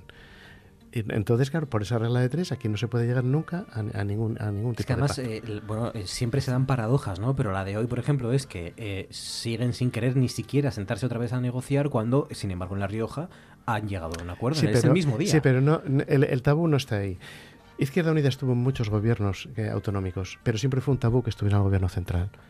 Yo no tengo especial capricho porque Podemos, es en principio, Podemos esté en el gobierno, pero sí tengo capricho abstracto. Quiero a Podemos en el gobierno porque no quiero ese tabú. Aquí, aquí en, la transición se más o menos se asumió que un comunista no podía estar en el gobierno. Porque, qué sé yo, se levantarían los militares o no sé qué. Pasó la transición y lo mismo. fue Izquierda Unida nunca fue un interlocutor de gobierno que nadie, nadie aceptó que eso pudiera ser posible. A mí me parece bien que Pablo Iglesias intente, aunque no lo esté haciendo bien, pero que intente que eso, eso, eso se revierta. Pero lo que están lo que están haciendo me parece que es, es eh, muy serio y no están valorando eh, la importancia de lo que está pasando en otras comunidades autónomas. Pero yo también creo que en el PSOE hay, hace poco lo dije de, de una manera, eh, el PP no, creo, creo que Vox es mucho de lo que realmente es el PP y no quiere parecer. El PP no quiere que lo tomen por Vox, pero en el fondo es medio Vox. Y al PSOE le gusta parecer de izquierdas y no están de izquierdas. Quiero decir que Podemos es mucho de lo que el PSOE quiere parecer y no es. Porque no, no quieren ir tan, tan allá en, según qué temas. No quieren, no quieren rozar con la iglesia, no quieren rozar con la banca, no quieren rozar con, los empresarios, no quieren rozar con nada. Eh, fíjate ahora lo que está pasando. ¿Acaso Salvini es menos peligroso para Europa de lo que era Tsipras? ¿Por qué fue todo el mundo tan duro con Grecia? Y tan, y tan blando eh, con Salvini. No tiene nada que decir eh, el PSOE a eso. Pero no, nunca se atreven a esto. Entonces, claro, no quieren tener un socio eh, de ese tipo. Vamos a esperar al último día de septiembre porque esto ya sería otra vez ya de, oh, escándalo. Pues yo creo que nos queda otra vez por delante mucho, muchas idas y venidas porque volvemos otra vez a la casilla de salida pero de, de hace dos años. Eh, hoy el argumento del PSOE es eh, no, no puede haber gobierno de, coalición, ni siquiera se puede plantear porque tenemos serias discrepancias en asuntos de Estado, haciendo referencia sobre todo a Cataluña. Pero claro, entonces eso no, no existía cuando se estaban negociando, se estaba negociando el, gobierno de, de coalición o otro tipo de, eh, de acuerdos. Esto, esto era el mismo argumento de hace, de hace unos años, cuando, cuando eh, se decía no, es imposible porque existe Cataluña y hay un desacuerdo profundo sobre Cataluña. Entonces, claro, eh, pues ahora la propuesta nueva de, de Podemos que tampoco se, se diferencia mucho de, de, las anteriores, excepto que en alguna de las fórmulas pues renuncian al Ministerio de Trabajo, que era uno de los escollos teóricos, etcétera, etcétera. Entonces vamos a volver, eh, sí, a finales, de, a finales de septiembre estaremos en las mismas y entonces yo creo que ya va a ser inevitable las, las elecciones eh, en noviembre y yo ya tengo un, pronóstico y, va a ser porque, porque por el que apuesto y no porque me guste, sino porque me parece que, va a ser así, que va a ser en diciembre gobierno en solitario del, del PSOE con apoyo por abstención del PP. ¿Del PP? Del PP, devolviendo la jugada de, lo que ocurrió con, con, Rajoy y el, y el Pero PSOE. después de las elecciones de noviembre. Después de las elecciones de noviembre. O sea, igual que ocurrió con Rajoy, que tuvo que porque, ir a... Porque hay una, hay una serie de, de razones mm, políticas que sí que van a obligar a que haya un gobierno antes de, de que acabe diciembre. Eh, hace dos años, cuando el asunto de Rajoy se especuló con una de ellas, y es eh, que, por ejemplo, tiene que haber un gobierno que apruebe una serie de, créditos extraordinarios, aunque no, aunque no se apruebe, un presupuesto, pero créditos extraordinarios que están comprometidos, por ejemplo, eh, con la industria, armamentística. Se habla poco de ello, pero en, tiempos de Aznar hubo un, acuerdo eh, de rescate de la industria armamentística, se habla mucho del rescate de la banca, pero de esto se habla poco, por el cual hay que aprobar un crédito extraordinario todos los años por, por cientos de... Eh, eh, de, euros, por millones de euros, eh, y que eso fue respetado escrupulosamente por todos los gobiernos hasta, hasta el momento. Entonces, al final, yo creo que va a ser lo que ocurra. si no hay otras cuestiones, algún columnista empieza a avisar precisamente del asunto de Madrid, si no es un ensayo de algo más, más, más, a nivel estatal. Pero date cuenta de una cosa, el PSOE ahora dice que, es Cataluña. Pablo Iglesias en un momento determinado puso su posición de Cataluña encima de la mesa. Dijo, renuncia a Cataluña. Pero en aquel momento el problema era Pablo Iglesias. Entonces Pablo Iglesias dijo, vale, yo no estoy en el gobierno. Y ahora entonces vuelve a ser, eh, Cataluña. Y el, el, respecto de los pronósticos, que tenga cuidado Pedro Sánchez. Cuando le dieron el gobierno a Rajoy por abstención, Rajoy no solo tuvo el gobierno, sino que tenía el dedo en el botón rojo de convocatoria electoral. Y se suponía que si él apretaba ese botón, el PSOE desaparecía del mapa y el PP sacaría mayoría absoluta. Desde ese momento hasta que se quedaron con sesenta y pico diputados pasó muy poco tiempo. Y esto con lo que va a pasar en, septiembre en Cataluña, Pedro Sánchez, ni el CIS, ni nadie puede saber qué es lo que va a pasar. Qué es o sea, con la sentencia.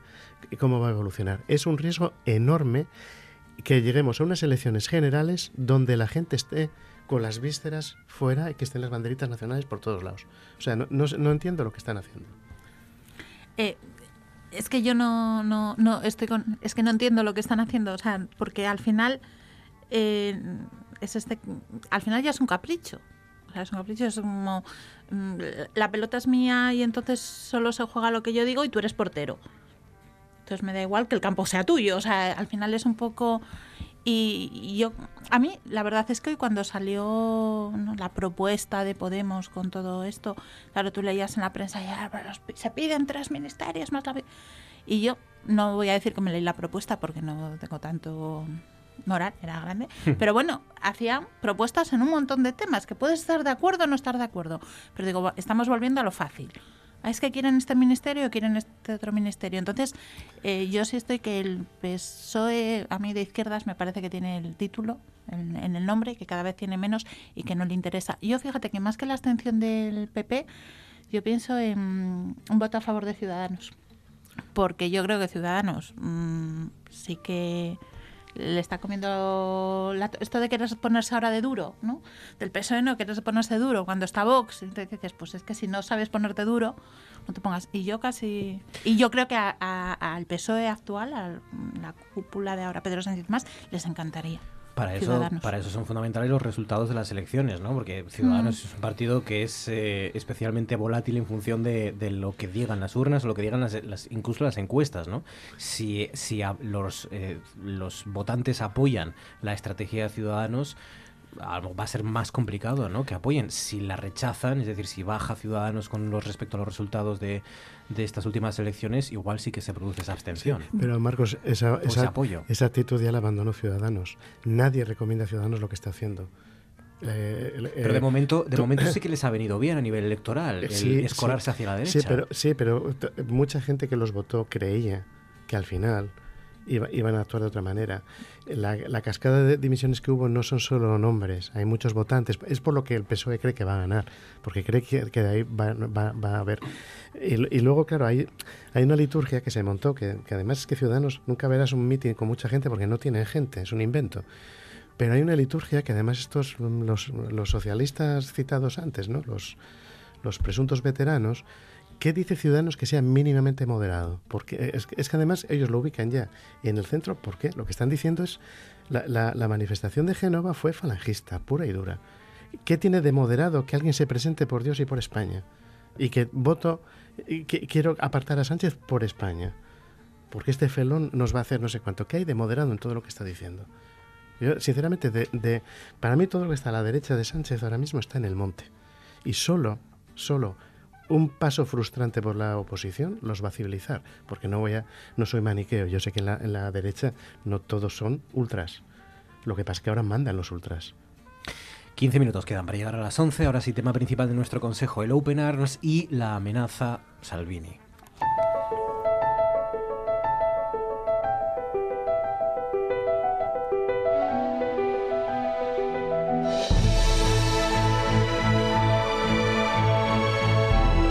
Esto es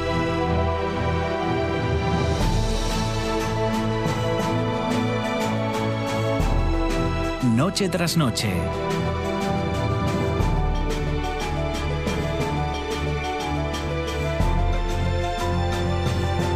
Con Marcos Vega.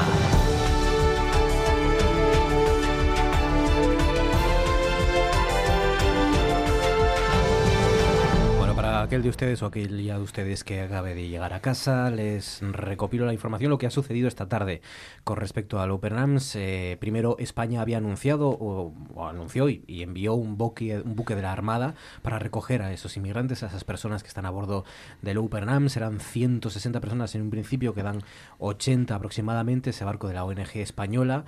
Em, que, bueno, que ha asistido a un goteo de, rescatados que se han lanzado al mar para intentar llegar a, nado, incluso en la, a la isla de Lampedusa. Las, eh, bueno, los ejemplos de la desesperación ¿no? que se vivía ya en ese buque después de 19, casi 20 días, 19 días, ¿no? cumplía hoy el, buque Open Arms sin poder llegar a un puerto. Mm, minutos después, o una hora y poco después, aparecía un fiscal italiano ordenando el inmediato desembarco de los inmigrantes y la incautación del Open Arms, eh, el desembarco en, un, en, un, Lampedusa, en un puerto italiano, ese buque con 88 inmigrantes a bordo, que por tanto no va a volver a tierras españolas como pretendía el gobierno de Pedro Sánchez, sino que ese desembarco se va a producir, si no se ha producido ya, quedaban unos minutos, era algo prácticamente inmediato en puerto italiano. A todo esto, con el contexto, por eso Salvini es un personaje fundamental en todo esto y es quizás el que el que va a centrar nuestro, nuestro debate, ¿no? El primer ministro italiano ha anunciado esta tarde también su dimisión, llamando irresponsable a Salvini, que ya saben es el personaje que desató la crisis de gobierno en Italia. Giuseppe Conte ha hecho el, anuncio en una sesión en el Senado, eh, después de la moción de censura que planteó el ministro del Interior, Matteo Salvini, el líder de la ultraderecha de, Italia, el partido Liga, ¿no? la ultraderechista Liga. ¿Cómo pensáis que se ha gestionado el caso Upper Arms? Si sale reforzado Matteo Salvini con estas acciones ¿no? del gobierno español y de otros gobiernos, eh, pues eso, abriéndose a acoger a los buques que él rechaza. ¿Debería acoger o deberá acoger España a todos los barcos que rechacen Malta, que rechace Italia? ¿Qué ocurrirá si Matteo Salvini gana las próximas elecciones en Italia? Si es un personaje más de los muchos populistas y de extrema derecha que, están en Europa, o es especialmente preocupante que un tipo como Salvini esté en Italia, esté tan cerca y esté provocando los, las cosas que ya está provocando sin ser eh, presidente de, Italia o primer ministro italiano. Francisco. Eh, respecto a Italia, pensábamos que con Berlusconi ya lo habíamos visto todo y resulta que no hay alguien que, le gana. Esto en la historia siempre ocurre. Y es eh, Salvini. Em, eh, hay imágenes eh, que llaman la atención, eh, que son las de Salvini hace una semana haciéndose selfies con los turistas, sacando pecho de lo que estaba haciendo con el Open Arms. Después, el día siguiente de haber hecho una rueda de prensa para em, criticar que otros políticos italianos estaban de vacaciones y las fotos estas las estaba haciendo en la playa y bueno, también como de vacaciones. y después la otra imagen es la del propio Open Arms, mm, que se, a 800 metros de, de la costa, que se veía a los bañistas y, al revés, los bañistas veían perfectamente al Opera Arms atestado de, de gente después de ahora 19, 19 días. Eh, la, bueno, la sorpresa o, la noticia que hoy eh, más llama la atención es eh, esa orden del juez que dice que tienen que, desembarcar. Fiscal. fiscal, efectivamente, del fiscal. en el que dice que, que tienen que desembarcar y que bueno se va, se va a investigar un posible delito de secuestro de, personas, porque efectivamente es que no se entiende la negativa de, de Salvini. Eh, está claro desde el punto de vista de las leyes internacionales, ya lo hemos hablado la semana pasada y la anterior, que cuando se rescata a náufragos, eh, esos náufragos eh, deben desembarcar en el puerto seguro más cercano que tengan. Y en este caso era un puerto en, en Lampedusa. Salvini,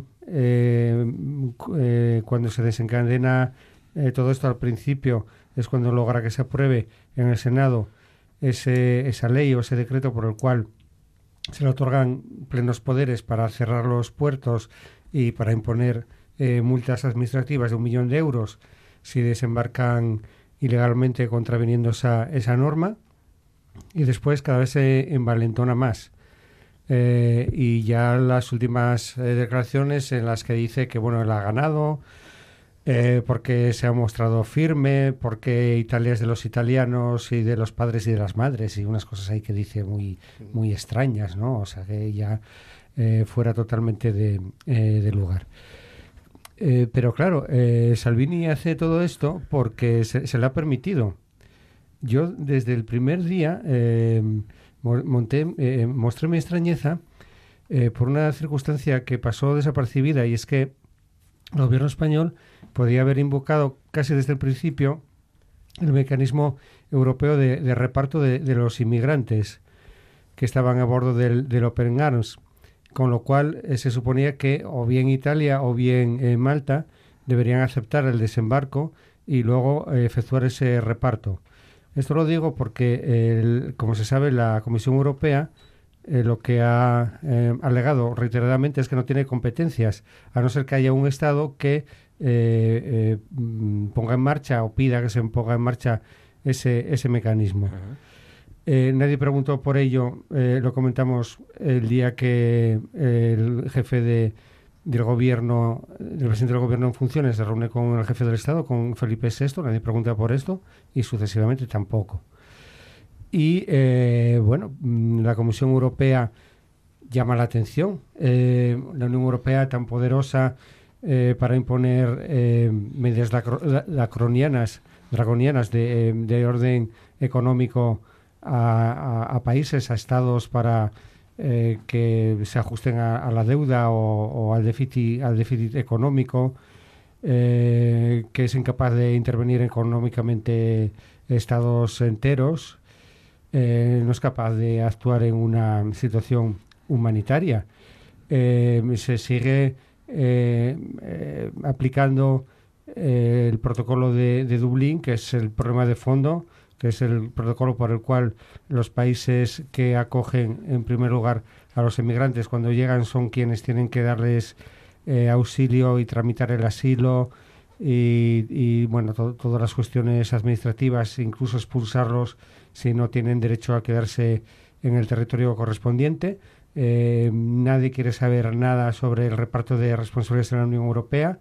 Ha habido varios intentos, eh, pero hay una negativa frontal de los países de, centro de Europa y de, y de, la, Unión Europea más, más, más hacia el este. Y entre tanto, pues como digo, eh, estamos asistiendo a esta tragedia del Open Arms y otra que se puede venir dentro de poco en el Ocean Viking, en el cual hay 356 personas también esperando desde hace unos cuantos días. Es va a ser mm, pues, constante, ¿no? Cada, pocos, cada poco tiempo aparece un, un problema Claro, porque eh, es que esto, eh, hay, hay un antecedente que es a finales de julio, cuando se produce esa tragedia en la cual eh, mueren al menos 150 personas. Eh, se cree que porque los guardacostas eh, libios no quisieron hacer nada, luego se, se recuperaron 150 cadáveres, pero se supone que, hay más personas que fallecieron.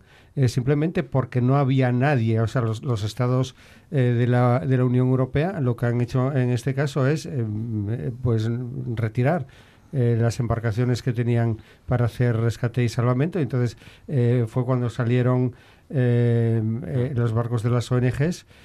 Y bueno, esto va a seguir ocurriendo. De muchas tragedias no, no, nos enteramos porque naufragan, se quedan en el Mediterráneo y se acabó. Y otras son las que luego nos llegan a, nuestros oídos. que más allá de las claves y de la gestión del, del, gobierno español, que también, bueno, me podéis comentar, y esto, hay, hay dos casi certezas ahora mismo. Una, que eh, bueno, la parte buena es que estas personas, las, los 80, 83 eh, inmigrantes que quedaban en el, en el barco, van a poder llegar a un, puerto y van a poder ser alimentados y, rescatados. Y la otra es que da la sensación de que es una victoria para Salvini. A nivel de opinión pública, eh, hay muchos italianos, por supuesto, los votantes de, la Liga están a favor, pero también hay una parte de la derecha que, que, cree y que apoya que Salvini haga estos, estos gestos, ¿no? Y y que estos inmigrantes pues no, no accedan a sus costas. Bueno, de la derecha y no tan de la derecha, pero yo creo que al final Salvini, yo venía por aquí y pensando en Salvini me venía acordando de lo del Doberman del PP. Y entonces Salvini es como el Doberman de Europa, porque yo creo que dice lo que muchos políticos piensan, pero ¿para qué lo voy a decir yo y quedar mal si ya tengo a este? Yo con dejarle hacer y decir con la boquita pequeña, es que es una vergüenza, es una vergüenza que Italia haga esto, pero no hacer nada. Lo que decía antes Enrique, ¿qué pasó con Grecia? ¿Qué pasó con Hungría? Que pasa, no, a Italia no la podemos tocar, entonces mm, la criticamos. Esto es como que es el, el, malote del colegio, ¿no? Que todos decimos, ay, qué malo es, pero bueno, a ver si podemos ser sus amigos y jugar con él en el recreo. Entonces, yo una cosa que me llama muchísimo la atención es el ministro de, de Transporte, no sé exactamente cómo es el ministerio, pero el equivalente al ministro de Transportes en Italia, que no es de la Liga Norte, es de, se supone que es de los de Grillo, eh, propuso que ellos estaban dispuestos a poner un barco para mover a los inmigrantes y llevarlos a España con la condición de que España le quitara el pabellón al Open Arms. Y decía, este tío es un sinvergüenza. Pues claro, como tiene a Salvini al lado, pues parece que eso queda en nada. Pero está diciendo, primero, aquí no van a entrar, te los voy a mandar a ti. Y segundo, castígalos a estos por estar haciendo quitarles el pabellón y que no puedan salir. La criminalización de las ONGs. Claro. Ahí coinciden. Es que entonces es como, quizás Salvini está como ahí en primera eso, la idea del Doberman no es vamos, a mí ese señor me parece un impresentable, pero me parece mucho más impresentable. O sea, al fin y al cabo, él desde un principio tiene su teoría, su forma de tal, y entonces hasta cierto punto yo creo que es coherente. Puede ser muy contrario a lo que yo pienso, pero es coherente con todo el discurso. Pero el discurso del resto de países, ay, es que no está bien, pero le dejan hacer. Mm, a ver, claro, lo que pasa que es Italia. Esto, pues eso, lo intenta hacer el de Hungría era un, vamos, le llamaron de todo y era un no sé cuánto. Esto es, es Francia es Italia. Y no solo creo, yo creo que le parece bien a sus votantes, que es verdad que yo creo que aquí no hay ningún triunfo, pero también si el resto de países de la Unión Europea no hace nada es porque piensa que a sus, a sus votantes, cada uno de los gobiernos, que a sus, ay sí, pobrecitos, míralos, están ahí, pobrecitos, pero para aquí que no vengan. Es que imaginaos la situación dentro de unos meses o del año que viene, ¿no? Por arriba Boris Johnson y por un costado a Matteo Salvini en Italia, si es que gana las elecciones, ¿no? El escenario ya se complica todavía más. Yo, creo que este es un, asunto en el que hay muchas capas. Hay una capa propagandística a la que no hay que renunciar. Hay una capa eh, política en la, en la que hay que entrar y luego hay un problema muy complejo cuya complejidad no se, no se puede obviar. En la parte propagandística, vamos a ver, eh, la izquierda, por decir, eh, por decir un error habitual, la izquierda no puede dejar el monopolio del egoísmo a la derecha. Es decir, si yo soy de izquierda, si digo, si eres compasivo, vota a la izquierda, si buscas tus intereses, vota a la derecha, esto es muy mal negocio. Tengo que decir, tengo que, hablar de sus intereses también. Y en esto no puede ser que la postura humanitaria sea la compasiva y la postura de autoridad sea la fascista. Llamemos las cosas por su nombre. Porque Salvini puede estar convenciendo a muchos que no son de la Liga, pero por lo mismo que antes comentó Francisco Javier de Argentina, porque la gente quiere un principio de orden. Y aquí nadie está poniendo un principio de orden más que Salvini, que tiene muy fácil ser coherente porque solo tiene una idea y con una idea siempre eres coherente. Y entonces en, Europa no hay doctrina en esto y tiene que haber una doctrina muy clara. Dijiste que a Italia eh, eh, a Italia no se le toca, cuidado. Elsa Fornero, recordarás que dio la, la, eh, cuando eh, se dirigió a la nación con el ajuste presupuestario lo hizo llorando. ¿Y mm. por qué lloraba Elsa Fornero? Porque estaba haciendo un ajuste que le dolía en el alma. ¿Y por qué lo hacía? Porque la Unión Europea dijo, lo haces o, ya verás. La Unión Europea es más económica que social, por mucho que se empeñen en la, no, no, no, no, no, no, pero, perdona, pero hay una parte legislativa muy clara. El fascismo no cabe en Europa. España tuvo que hacer tuvo que demostrar de muchas maneras que había quedado fuera, fuera atrás Franco. Si tiene repercusión en la economía, mientras Europa piense que el fascismo en, Italia no le va a afectar a la economía. Un país, un país sin elecciones libres, por decir algo, no puede estar en la Unión Europea. Entonces lo que está haciendo, lo que está haciendo Matteo Salvini es eh, cargarse las leyes internacionales. Y aquí entramos en un problema de propaganda. Eh, un problema de propaganda. Además, te diría una cosa, me da igual tener razón que no. Me da igual incluso la hipocresía. Hay que derrotar a Salvini. Hay que machacar a Salvini. Porque mencionaste a Boris Johnson y Portugal. ¿Qué crees que está pasando en Portugal? Espérate dentro de un poco de tiempo, ¿eh? que igual lo tenemos ahí también. ¿Entiendes? Entonces aquí hay que machacar a, Salvini. Esta es la parte de propaganda. La Unión Europea no le tembló la mano para cargarse casi la cuarta parte de la economía griega. Y ahora Juncker dice que no era necesario porque eh, aquello era propagandístico también. Tenían miedo a que estuviera Cipras en Grecia, Podemos estaba aquí en las nubes, en, las encuestas, y estaba también con una crisis de deuda Italia. Y entonces, por razones propagandísticas, fueron capaces de cargarse la cuarta parte de la economía griega.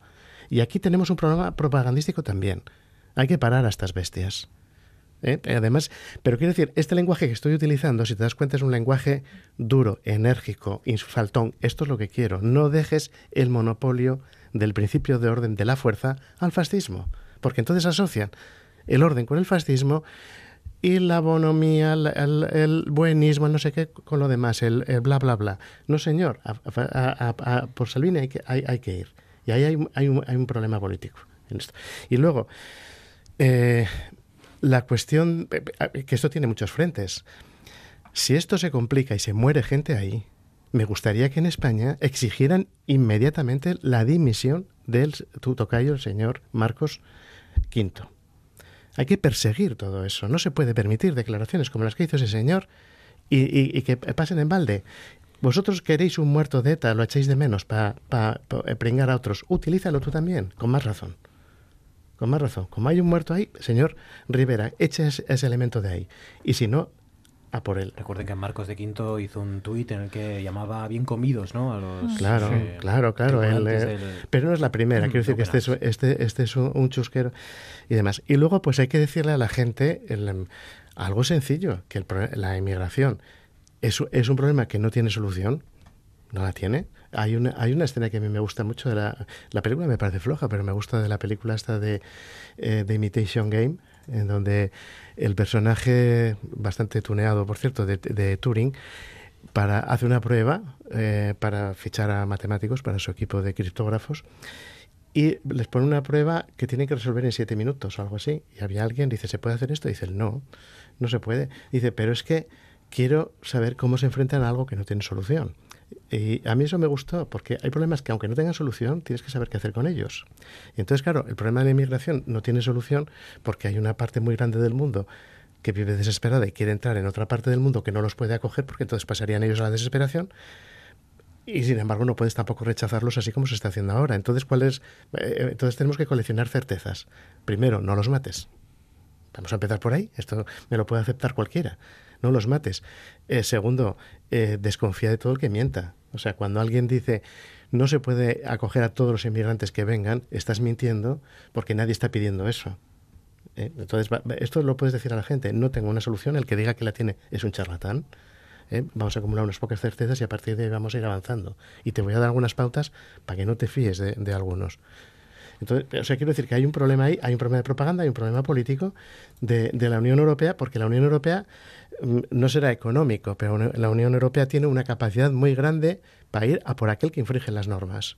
Y Italia las está infringiendo. Recuerden, eh, recopiló la información, el giro inesperado de esta tarde de la crisis del Open Arms. Primero zarpó eh, de la base de Rota en Cádiz ese buque de la Armada Española, el buque Audaz, con la misión de, recoger a esos 80, mm, 83 inmigrantes que continúan o continuaban a bordo de, ese barco humanitario del Open Arms, cuando, pues digo, una hora después, hora y poco, el fiscal de, de Agrigento en Sicilia eh, ordenaba la incautación del buque y el desembarco inmediato de los refugiados. Por tanto, en estos minutos, en estos momentos, el desembarco es inminente y, bueno, pues eh, la, Fiscalía de Arguirento va a investigar un presunto delito de secuestro por no dejarles llegar a, puerto. Eh, y una cosa respecto al gobierno español. Si el gobierno español tiene tan claro eso, lo podía haber dicho el primer minuto. No, puede estar Pedro Sánchez siempre culebreando. De repente se le sube la chepa a los de la derecha y reconoce a Guaidó en Venezuela. Ahora ya no está de moda eso. ¿Quién es el presidente de Venezuela, según Sánchez? Al último que reconoció es a Guaidó. Y en esto va culebreando. Y la señora Carmen Conde ya se está especializando en que todo lo que sea complicado lo puede complicar ella un poco más. Carmen Calvo. perdón, Carmen Calvo. Lo puede ella complicar un poco más. Siempre tiene que meter la pata eh, para, que, para que la cosa sea un poco más difícil. lo que nos falta es que nos expliquen eh, el transcurso de estos últimos días. Porque efectivamente, si el gobierno español no activó ese mecanismo de reparto, eh, al final fue, digamos, eh, extraoficialmente eh, la actuación de la Unión Europea para conseguir ese acuerdo por el cual se iban a destruir en seis, en seis países.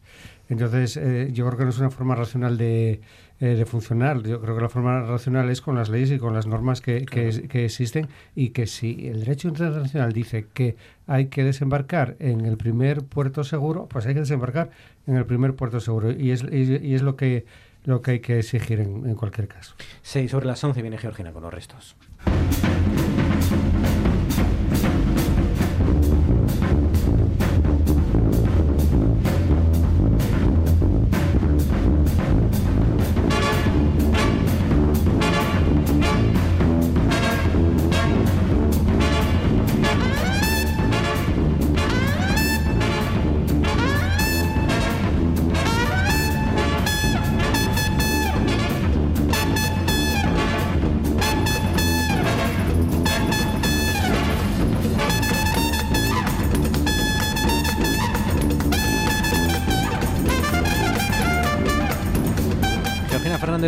Noches de nuevo. ¿Qué tal?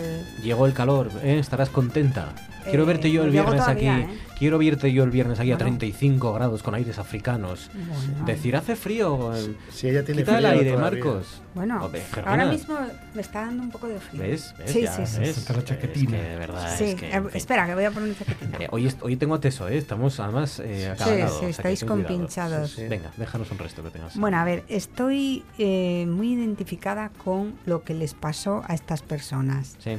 Sí, eh, lo cuenta una chica joven en un tuit. Dice, mis abuelos felicitándome sin saber usar WhatsApp es lo, mejor que me ha pasado en mi cumpleaños. Eso es un mensaje que ha puesto una, una millennial, una, una joven, en Twitter o en Facebook. Exacto. Ah. Eh, bueno, pues eh, se oye eh, cómo los abuelos graban audios una y otra vez pero simplemente para repetir, no, esto no está funcionando, esto no está funcionando. Vamos a escuchar a los abuelos en cuestión tratando de mandarle un mensaje a su nieta. ¿eh? Sí, sí. Aquí. Ah, sin soltar. Sin soltar, pero yo... Grabar. Y suéltalo, coño. No, venga. Felicidades, Eva. Felicidades, Eva. Que cumplan mucho. No sabemos cómo lo estamos haciendo. Que cumples mucho. No sé cómo lo hacemos porque yo creo que no, no lo hacemos bien. Porque el otro día Merche esto lo estaba haciendo y se movía. Se iba para allá. Yo estoy apretando y no se va para allá. O sea suéltalo, que, suéltalo. apretar aquí, pero es que esto no se mueve. Desliza pues. para grabar. Sí, sí que lo estabais haciendo bien porque he escuchado el audio y todo. Muchas gracias, Abus. A ver si esta tarde os veo. Os quiero mucho, un beso muy grande. Bueno, hay que decir que a mí me pasa más o menos lo mismo, lo que pasa es que no, no nadie lo ha publicado en redes sociales, pero yo creo que no me han mandado un audio de WhatsApp en mi eh, vida. allá, allá por los 80, a finales de los 80, un amigo eh, no voy a decir en qué trabaja por si, por si se identifica, pero bueno, recibió el mismo fax ocho veces. Y llama por teléfono y a mí se dice, ¿pero qué estáis haciendo? Y dice, es que lo meto una y otra vez y no lo traga la máquina. pues esto más o menos. Hasta aquí nuestro consejo de actualidad. Vanessa Rodríguez, Enrique del Teso, Francisco Javier Fernández. Gracias. Feliz semana, chicos.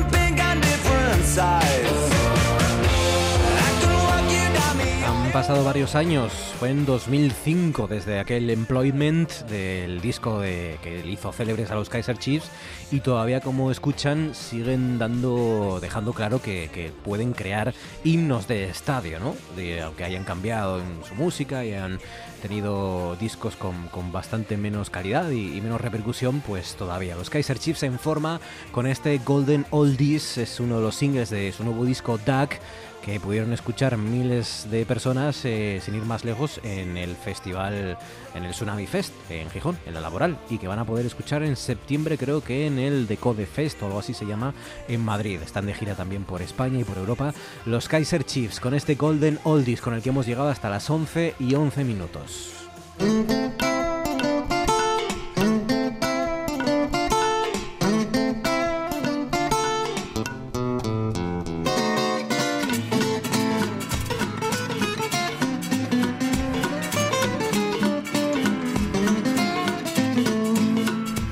Martes, ya saben, es momento para los buenos hábitos y para consultar nuestra dieta y nuestros alimentos a Ramón de Cangas. Ramón, buenas noches.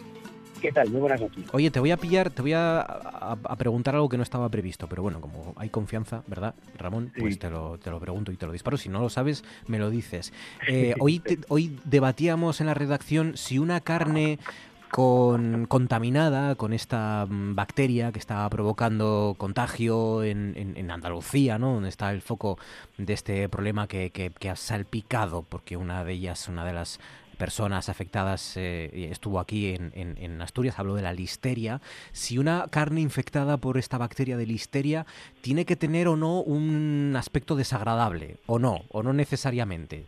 Bueno, eh, no necesariamente, lo que la mejor prueba de eso es que, muchas veces hay personas que, se, intoxican sin, ser claramente conscientes de ello. O sea, que tampoco debemos quedarnos siempre del aspecto no solamente ya por la histeria, sino por, por otras bacterias, otros posibles contaminantes, no, no debe ser eh, siempre el aspecto eh, pues la, la forma de, de, garantizar que, que, esté en buen estado o no. Para eso debe haber una serie de controles y aparte eh, la conservación debe ser la adecuada. Claro, claro, O sea que digamos que no podemos dejar eh, esa responsabilidad en manos del consumidor, sino de las empresas que la que distribuyen esos alimentos, claro. Recuerden que hoy ha muerto una mujer de 90 años por listeriosis y ya en, en Andalucía se le van los afectados a 114. El foco está en Andalucía, nunca estuvo aquí, hoy lo ha corroborado el Principado de Asturias, que el producto afectado por, por por esta bacteria no llegó a Asturias, por la listeria. Y ahora sí, vamos con los zumos. Em, ¿Cuál es el mejor? ¿Zumo 100% exprimido? Eh, ahora es muy habitual, ¿verdad?, ver, Ramón, en los supermercados, eh, bueno, lo que antes veíamos en muchos bares, ¿no?, donde tomábamos el desayuno, es esas máquinas en las que uno se puede llevar el zumo que, que exprime uno mismo en el propio supermercado, ¿no? Con lo cual ya no hace falta fiarnos de los ingredientes, sino que estamos viendo que ye 100% exprimido el zumo, ¿no? Efectivamente, a ver, sobre los zumos en los últimos tiempos hay cierta polémica porque, porque por un lado, eh, eh, está muy claro que la fruta entera es preferible al zumo. Eh, primero porque cuando me consumo la fruta entera, pues estoy consumiendo toda la fibra, la capacidad de saciedad es mayor, estoy consumiendo menos azúcares. Me explico. Si yo me tomo un vaso de zumo, probablemente vayan tres naranjas o a lo mejor más pero es más difícil que yo me consuma tres naranjas consecutivas porque voy a estar lleno, no voy a poder comerlas totalmente, me estaré más saciado y no me meteré esa cantidad ingente de azúcares que además esa forma de, zumo va a llevar mucha menos fibra, salvo que sea un zumo integral. Eso por un lado.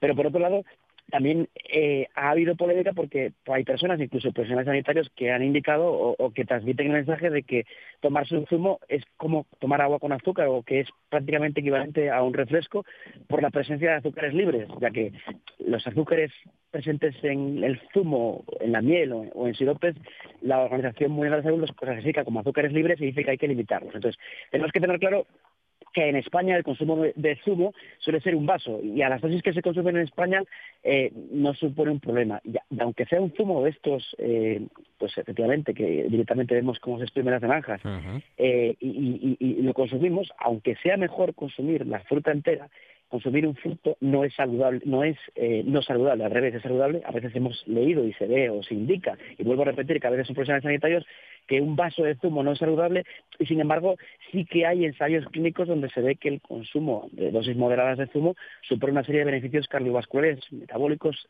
incluso y no son un problema. Obviamente a veces si esto lo transmitimos a otras poblaciones como México, Estados Unidos, donde el, eh, agua es desplazada por este tipo de bebidas, incluso por zumos, pues eso sí podría ser un problema, porque estamos consumiendo demasiados azúcares. Eso por un lado. Y por otro lado, por la interpretación de los estudios. A veces, eh, hace poco ha salido en los medios de comunicación un estudio en el que decía que, incluido que un vaso de, bebida azucarada, incluyendo el zumo, al día, pues incrementaba el riesgo de cáncer. Muchas veces eso es los llamados estudios observacionales.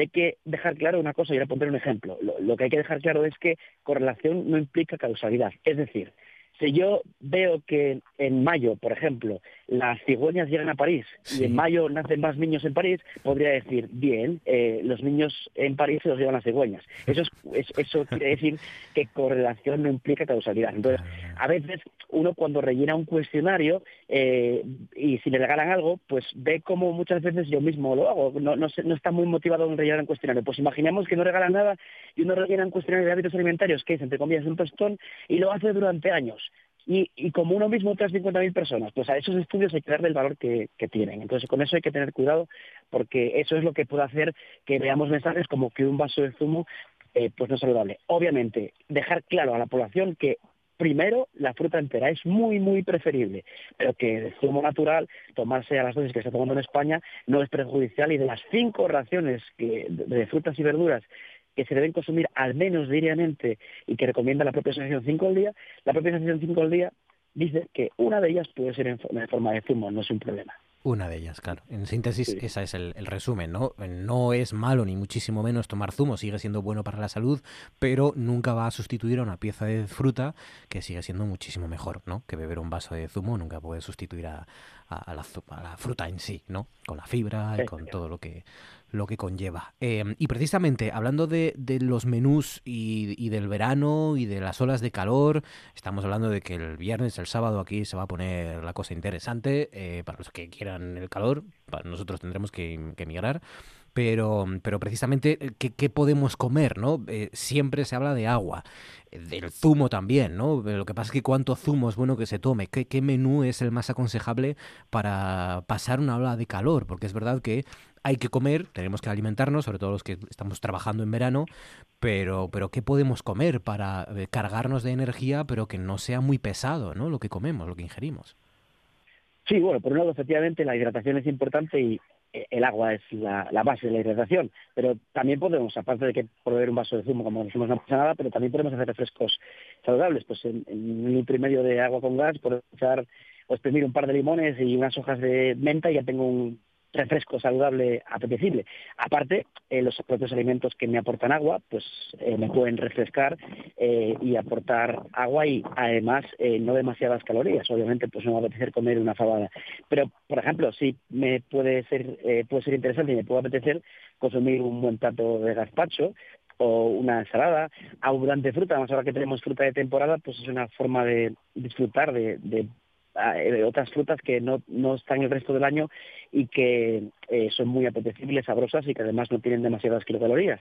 Eh, también, pues, cualquier crema fría de verduras mezcladas con fruta, pues una crema de puros de sandía, por poner un ejemplo, pero mil opciones más. Yo creo que es un buen momento para aprovechar las verduras y hortalizas de temporada, las frutas de temporada, y como además siempre se recomienda eh, a la población general consumir más alimentos de origen vegetal y menos de origen animal, pues quizás ahora en, en verano es un buen momento para hacerlo, pues que es cuando más apetece y los días de calor, pues con más razón.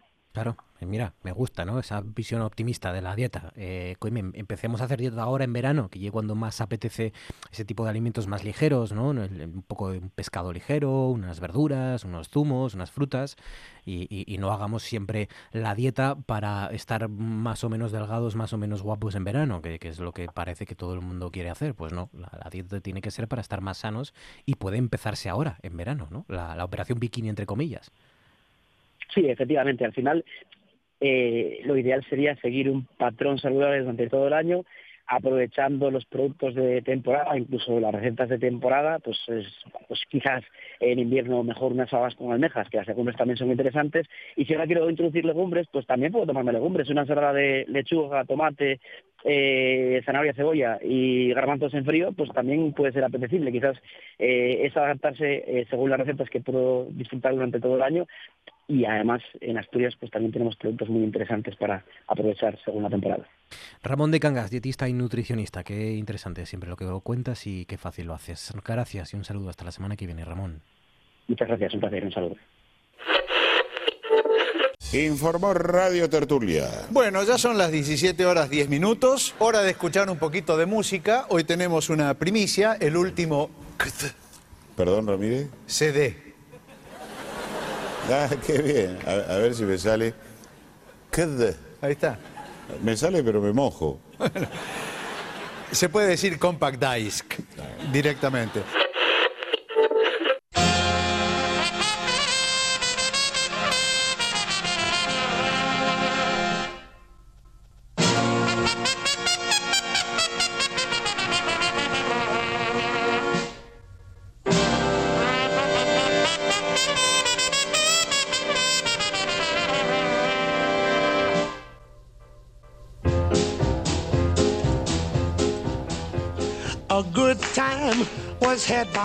Muchos de ustedes estaban esperando a este momento del martes para resolver la polémica que iniciamos en el Tú antes molabas el viernes de la semana pasada, porque porque es el turno de David Baizán. David, buenas noches. Buenas noches, Marcos. ¿Qué yo sé que yo sé que David tú vas a ser sincero conmigo. Eh, porque tú y yo tenemos confianza ya y yo sé que tú vas a, vas a decirme la verdad. Yo el viernes llegué aquí enfadado de mis vacaciones, dulces, cortas pero dulces vacaciones, llegué enfadado porque me enganché a una serie de televisión que yo tenía la idea de que nadie me había recomendado, de que vosotros, que sois mis prescriptores de cabecera, no me habíais recomendado, ni siquiera habíamos hablado de ella. ¿Y, sin embargo, Patricia Pérez y Cris Puertas me dijeron que no, que sí que habíamos hablado de esa serie. La serie es Deadwood. Deadwood. ¿Tú recuerdas que, que hubiéramos hablado de Deadwood en, en el Tú antes molabas en algún momento? Yo creo que se mencionó, ¿eh? Se mencionó, ¿no? Sí, yo creo que, se mencionó. igual, la mencionó igual la mencionó Cristina. Ah, o sea, una vez más estaba equivocado, es lo que insinúas, ¿no, David? No sé, a ver, yo, yo no la mencioné. Yo no la mencioné porque la conozco, pero no la vi. Pero es que me, me está gustando mucho, me está gustando muchísimo. He visto la primera temporada entera, la segunda la empecé hace poco también, y me está gustando mucho, mucho, Deadwood. Sí, sí, yo tengo tengo muy buenas críticas de gente que me la recomendó y la tengo pendiente, pero es eso, o sea, yo, yo seguro que no que no hablé mucho de ella, y pero relativamente yo es que me antigua, eh, debe ser del 2007, 2008, una cosa así, ¿no? Hace a lo mejor hace 8 o 10 años, no, no sé si tanto, pues, pero... eh, es posible, es eh, sí, es, es, es probable, es probable. ¿Sabes por qué he dejado de ver la segunda temporada de Deadwood? ¿Por qué? Porque ha, ha arrancado Mindhunter. Ah, normal. ¿Ya la, ¿Ya la empezaste? Ya empecé. Creo que voy por el séptimo. ¿Por el séptimo? Pues, eh, pues avanzaste más, pero que la empezaste el viernes ya. Sí, sí, sí, sí, sí. De cabeza. Es que estaba, llevo mucho tiempo esperando. Es que la primera me gustó muchísimo. Es que, no, bueno, pues entonces la segunda te está gustando también muchísimo, porque básicamente es, es muy, Sí. muy parecida. Sí, sí, sí. De hecho, el primer capítulo, no vamos a hacer spoiler, el primer capítulo es un poco recolocar otra vez para, para empezar de cero, ¿no? Digamos que- Arranca, si no es el mismo día, es al día siguiente, donde Exacto. acaba la primera temporada. que Exacto, sí, sí, sí. ¿A ti te está gustando? Tú la recomiendas, ¿no? Muchísimo. Me está- de hecho, es, la- es mi primera recomendación. Mm. Eh, es- hablamos de ella hace tres semanas o así, cuando anunciábamos que volvía. Y eso, el viernes Netflix subió la, primera tempo- la segunda temporada completa. Y yo la empecé a ver ayer, porque el fin de semana no pude. Y ayer me vi media temporada del tirón. Así que calcula. Puro cine, una serie sobre criminales que, logra ser mm, tremendamente potente e intensa sin prácticamente ni una gota de sangre. No hay eh, violencia y explícita, ¿no? Sin embargo, la violencia implícita es muchísimo más poderosa a través de unas pocas eh, fotografías que se manejan y sobre todo a través de los diálogos y de las descripciones que hacen los protagonistas de esos crímenes y de esos eh, asesinatos de, de psicópatas y de criminales en serie, ¿no? De asesinos en serie que la hacen todavía mucho más, mucho más potente, ¿no? Eh, ya no es- ya no es solo potencia en sí, es que para mí las entrevistas con los criminales son realmente hipnóticas. O sea, hay una que dura unos 10-12 minutos y parece un caramelo de 30 segundos. O sea, me podría pasar el día viéndolas. Son buenísimas. Y vuelve a aparecer de nuevo el que parece que es el personaje de, de este año o de al menos de esta de estos meses, ¿no? Que es eh, que es el de Charles Manson, ¿no? La familia Manson, Eh, Charles Manson. eh, lo, lo- lo que pasa que yo me quedé ahora mismo en la quinta temporada, en, la- en el quinto capítulo y lo mencionaron un par de veces, pero todavía no, no lo he visto, que es una cosa que me llama la atención. Están jugando un poco con, con lo que tanto dice Chris de, de no enseñes al bicho. Claro, pues el actor que hace de, de, de, de Manson en Mindhunter es el mismo que hace en Tarantino, la última de Tarantino. Que Mira, ya eso, también eh, toca. Eso es jugar bien, eso es jugar bien las cartas. Oye, es verdad que David Fincher dirige, eh, dirigió algunos capítulos en la primera temporada y vuelve a dirigir otros, ¿no? En, en esta segunda. Sí, en la primera tempo- en la primera temporada dirigió los dos primeros y los dos últimos, y en esta temporada cambió y dirige a los tres primeros. Pero bueno, está la mano de David Fincher y la mirada de David Fincher está detrás durante toda la... Eh, Influye en todo, es evidente, pero bueno, es que es, quieras que no es un reclamo más, porque a la gente que le guste David Fincher, los tres primeros capítulos son como una película larga suya. Esa es una recomendación, la segunda temporada en Netflix de Mindhunter. La otra mm, recomendación, ¿cuál es? Pues es Euforia en HBO, una serie relativamente reciente de este, de, de este año, de hace un mes y pico, una cosa así. Y es, un, es una propuesta distinta. Esta propone bucear en la vida de un grupo de estudiantes de secundaria a partir de una chica que la, que la interpreta Zendaya, la cantante Zendaya. Y es una serie que nos muestra que, a pesar de que solo ha habido un salto generacional en los últimos 15, 20 años, las cosas han cambiado bastante. ¿vale? Es muy interesante, está muy bien producida y, como digo, nos deja ver eh, cómo la juventud actual tiene que lidiar con lo que siempre tuvimos que lidiar, eso, de, de querer encajar, de querer que pase el tiempo, de querer ser, ser mayores, pero eh, ahora son mucho menos ingenuos, pero muy rápido, por decirlo de algún modo, ¿vale? O sea, estuvieron expuestos a Internet y a las redes sociales desde que eran muy niños y yo creo que eso ha cambiado por completo el paradigma de la interacción en los adolescentes hoy en día. Euforia. Está en HBO, dices, ¿no? Sí, eh, hay, pues trata, trata temas de forma muy directa de alcohol, de drogas, el sexo, sea real o virtual, cosas que hoy en día son mucho más fáciles de conseguir de lo que lo fueron para nosotros y yo creo que eh, ese acceso tan rápido y tan prematuro también lleva otros eh, trastornos para su cuerpo y para sus cabezas para las que no están preparados. Mm. Recomendaciones, Mindhunter y Euforia, y hay un estreno que es este.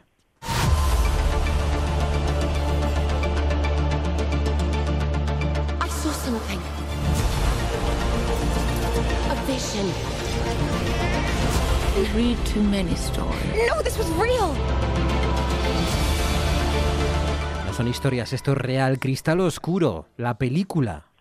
Eh, sí, es la precuela de la película. Eso, la precuela de la película, la, serie de televisión, ¿no? Sí, va a ser una serie en 10 capítulos que llega el 30 de agosto a Netflix y bueno, yo creo que mucha gente le va a gustar mucho que vuelvan a sacar aquella mítica película que dirigieron Jim Henson y Frank Oz. Y lo más llamativo es que respeta el formato y trabaja con marionetas. Va a haber, va a haber también animación digital, lógicamente, para otras cosas, pero las marionetas están, que hoy en día yo creo que es una apuesta bastante arriesgada. Pues sí, para que no envejezca y, sea antigua ya el mes que viene, ¿no?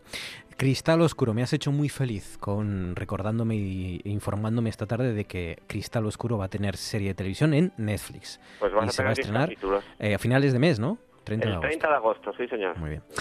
David Baizán, un abrazo, amigo. Gracias. Hasta la semana que viene. Cuídate. Con las series de televisión y de nuestro prescriptor David Baizán cerramos con también, ya saben, las dos informaciones. Las fuertes rachas de viento han dificultado hoy la búsqueda de la mujer que cayó al mar en Arnau, dice rtpa.es, y eh, el país titula Un fiscal italiano ordena el desembarco inmediato y la incautación del Open Arms. Gracias por su confianza. Regresamos mañana a las nueve y media. Hasta entonces.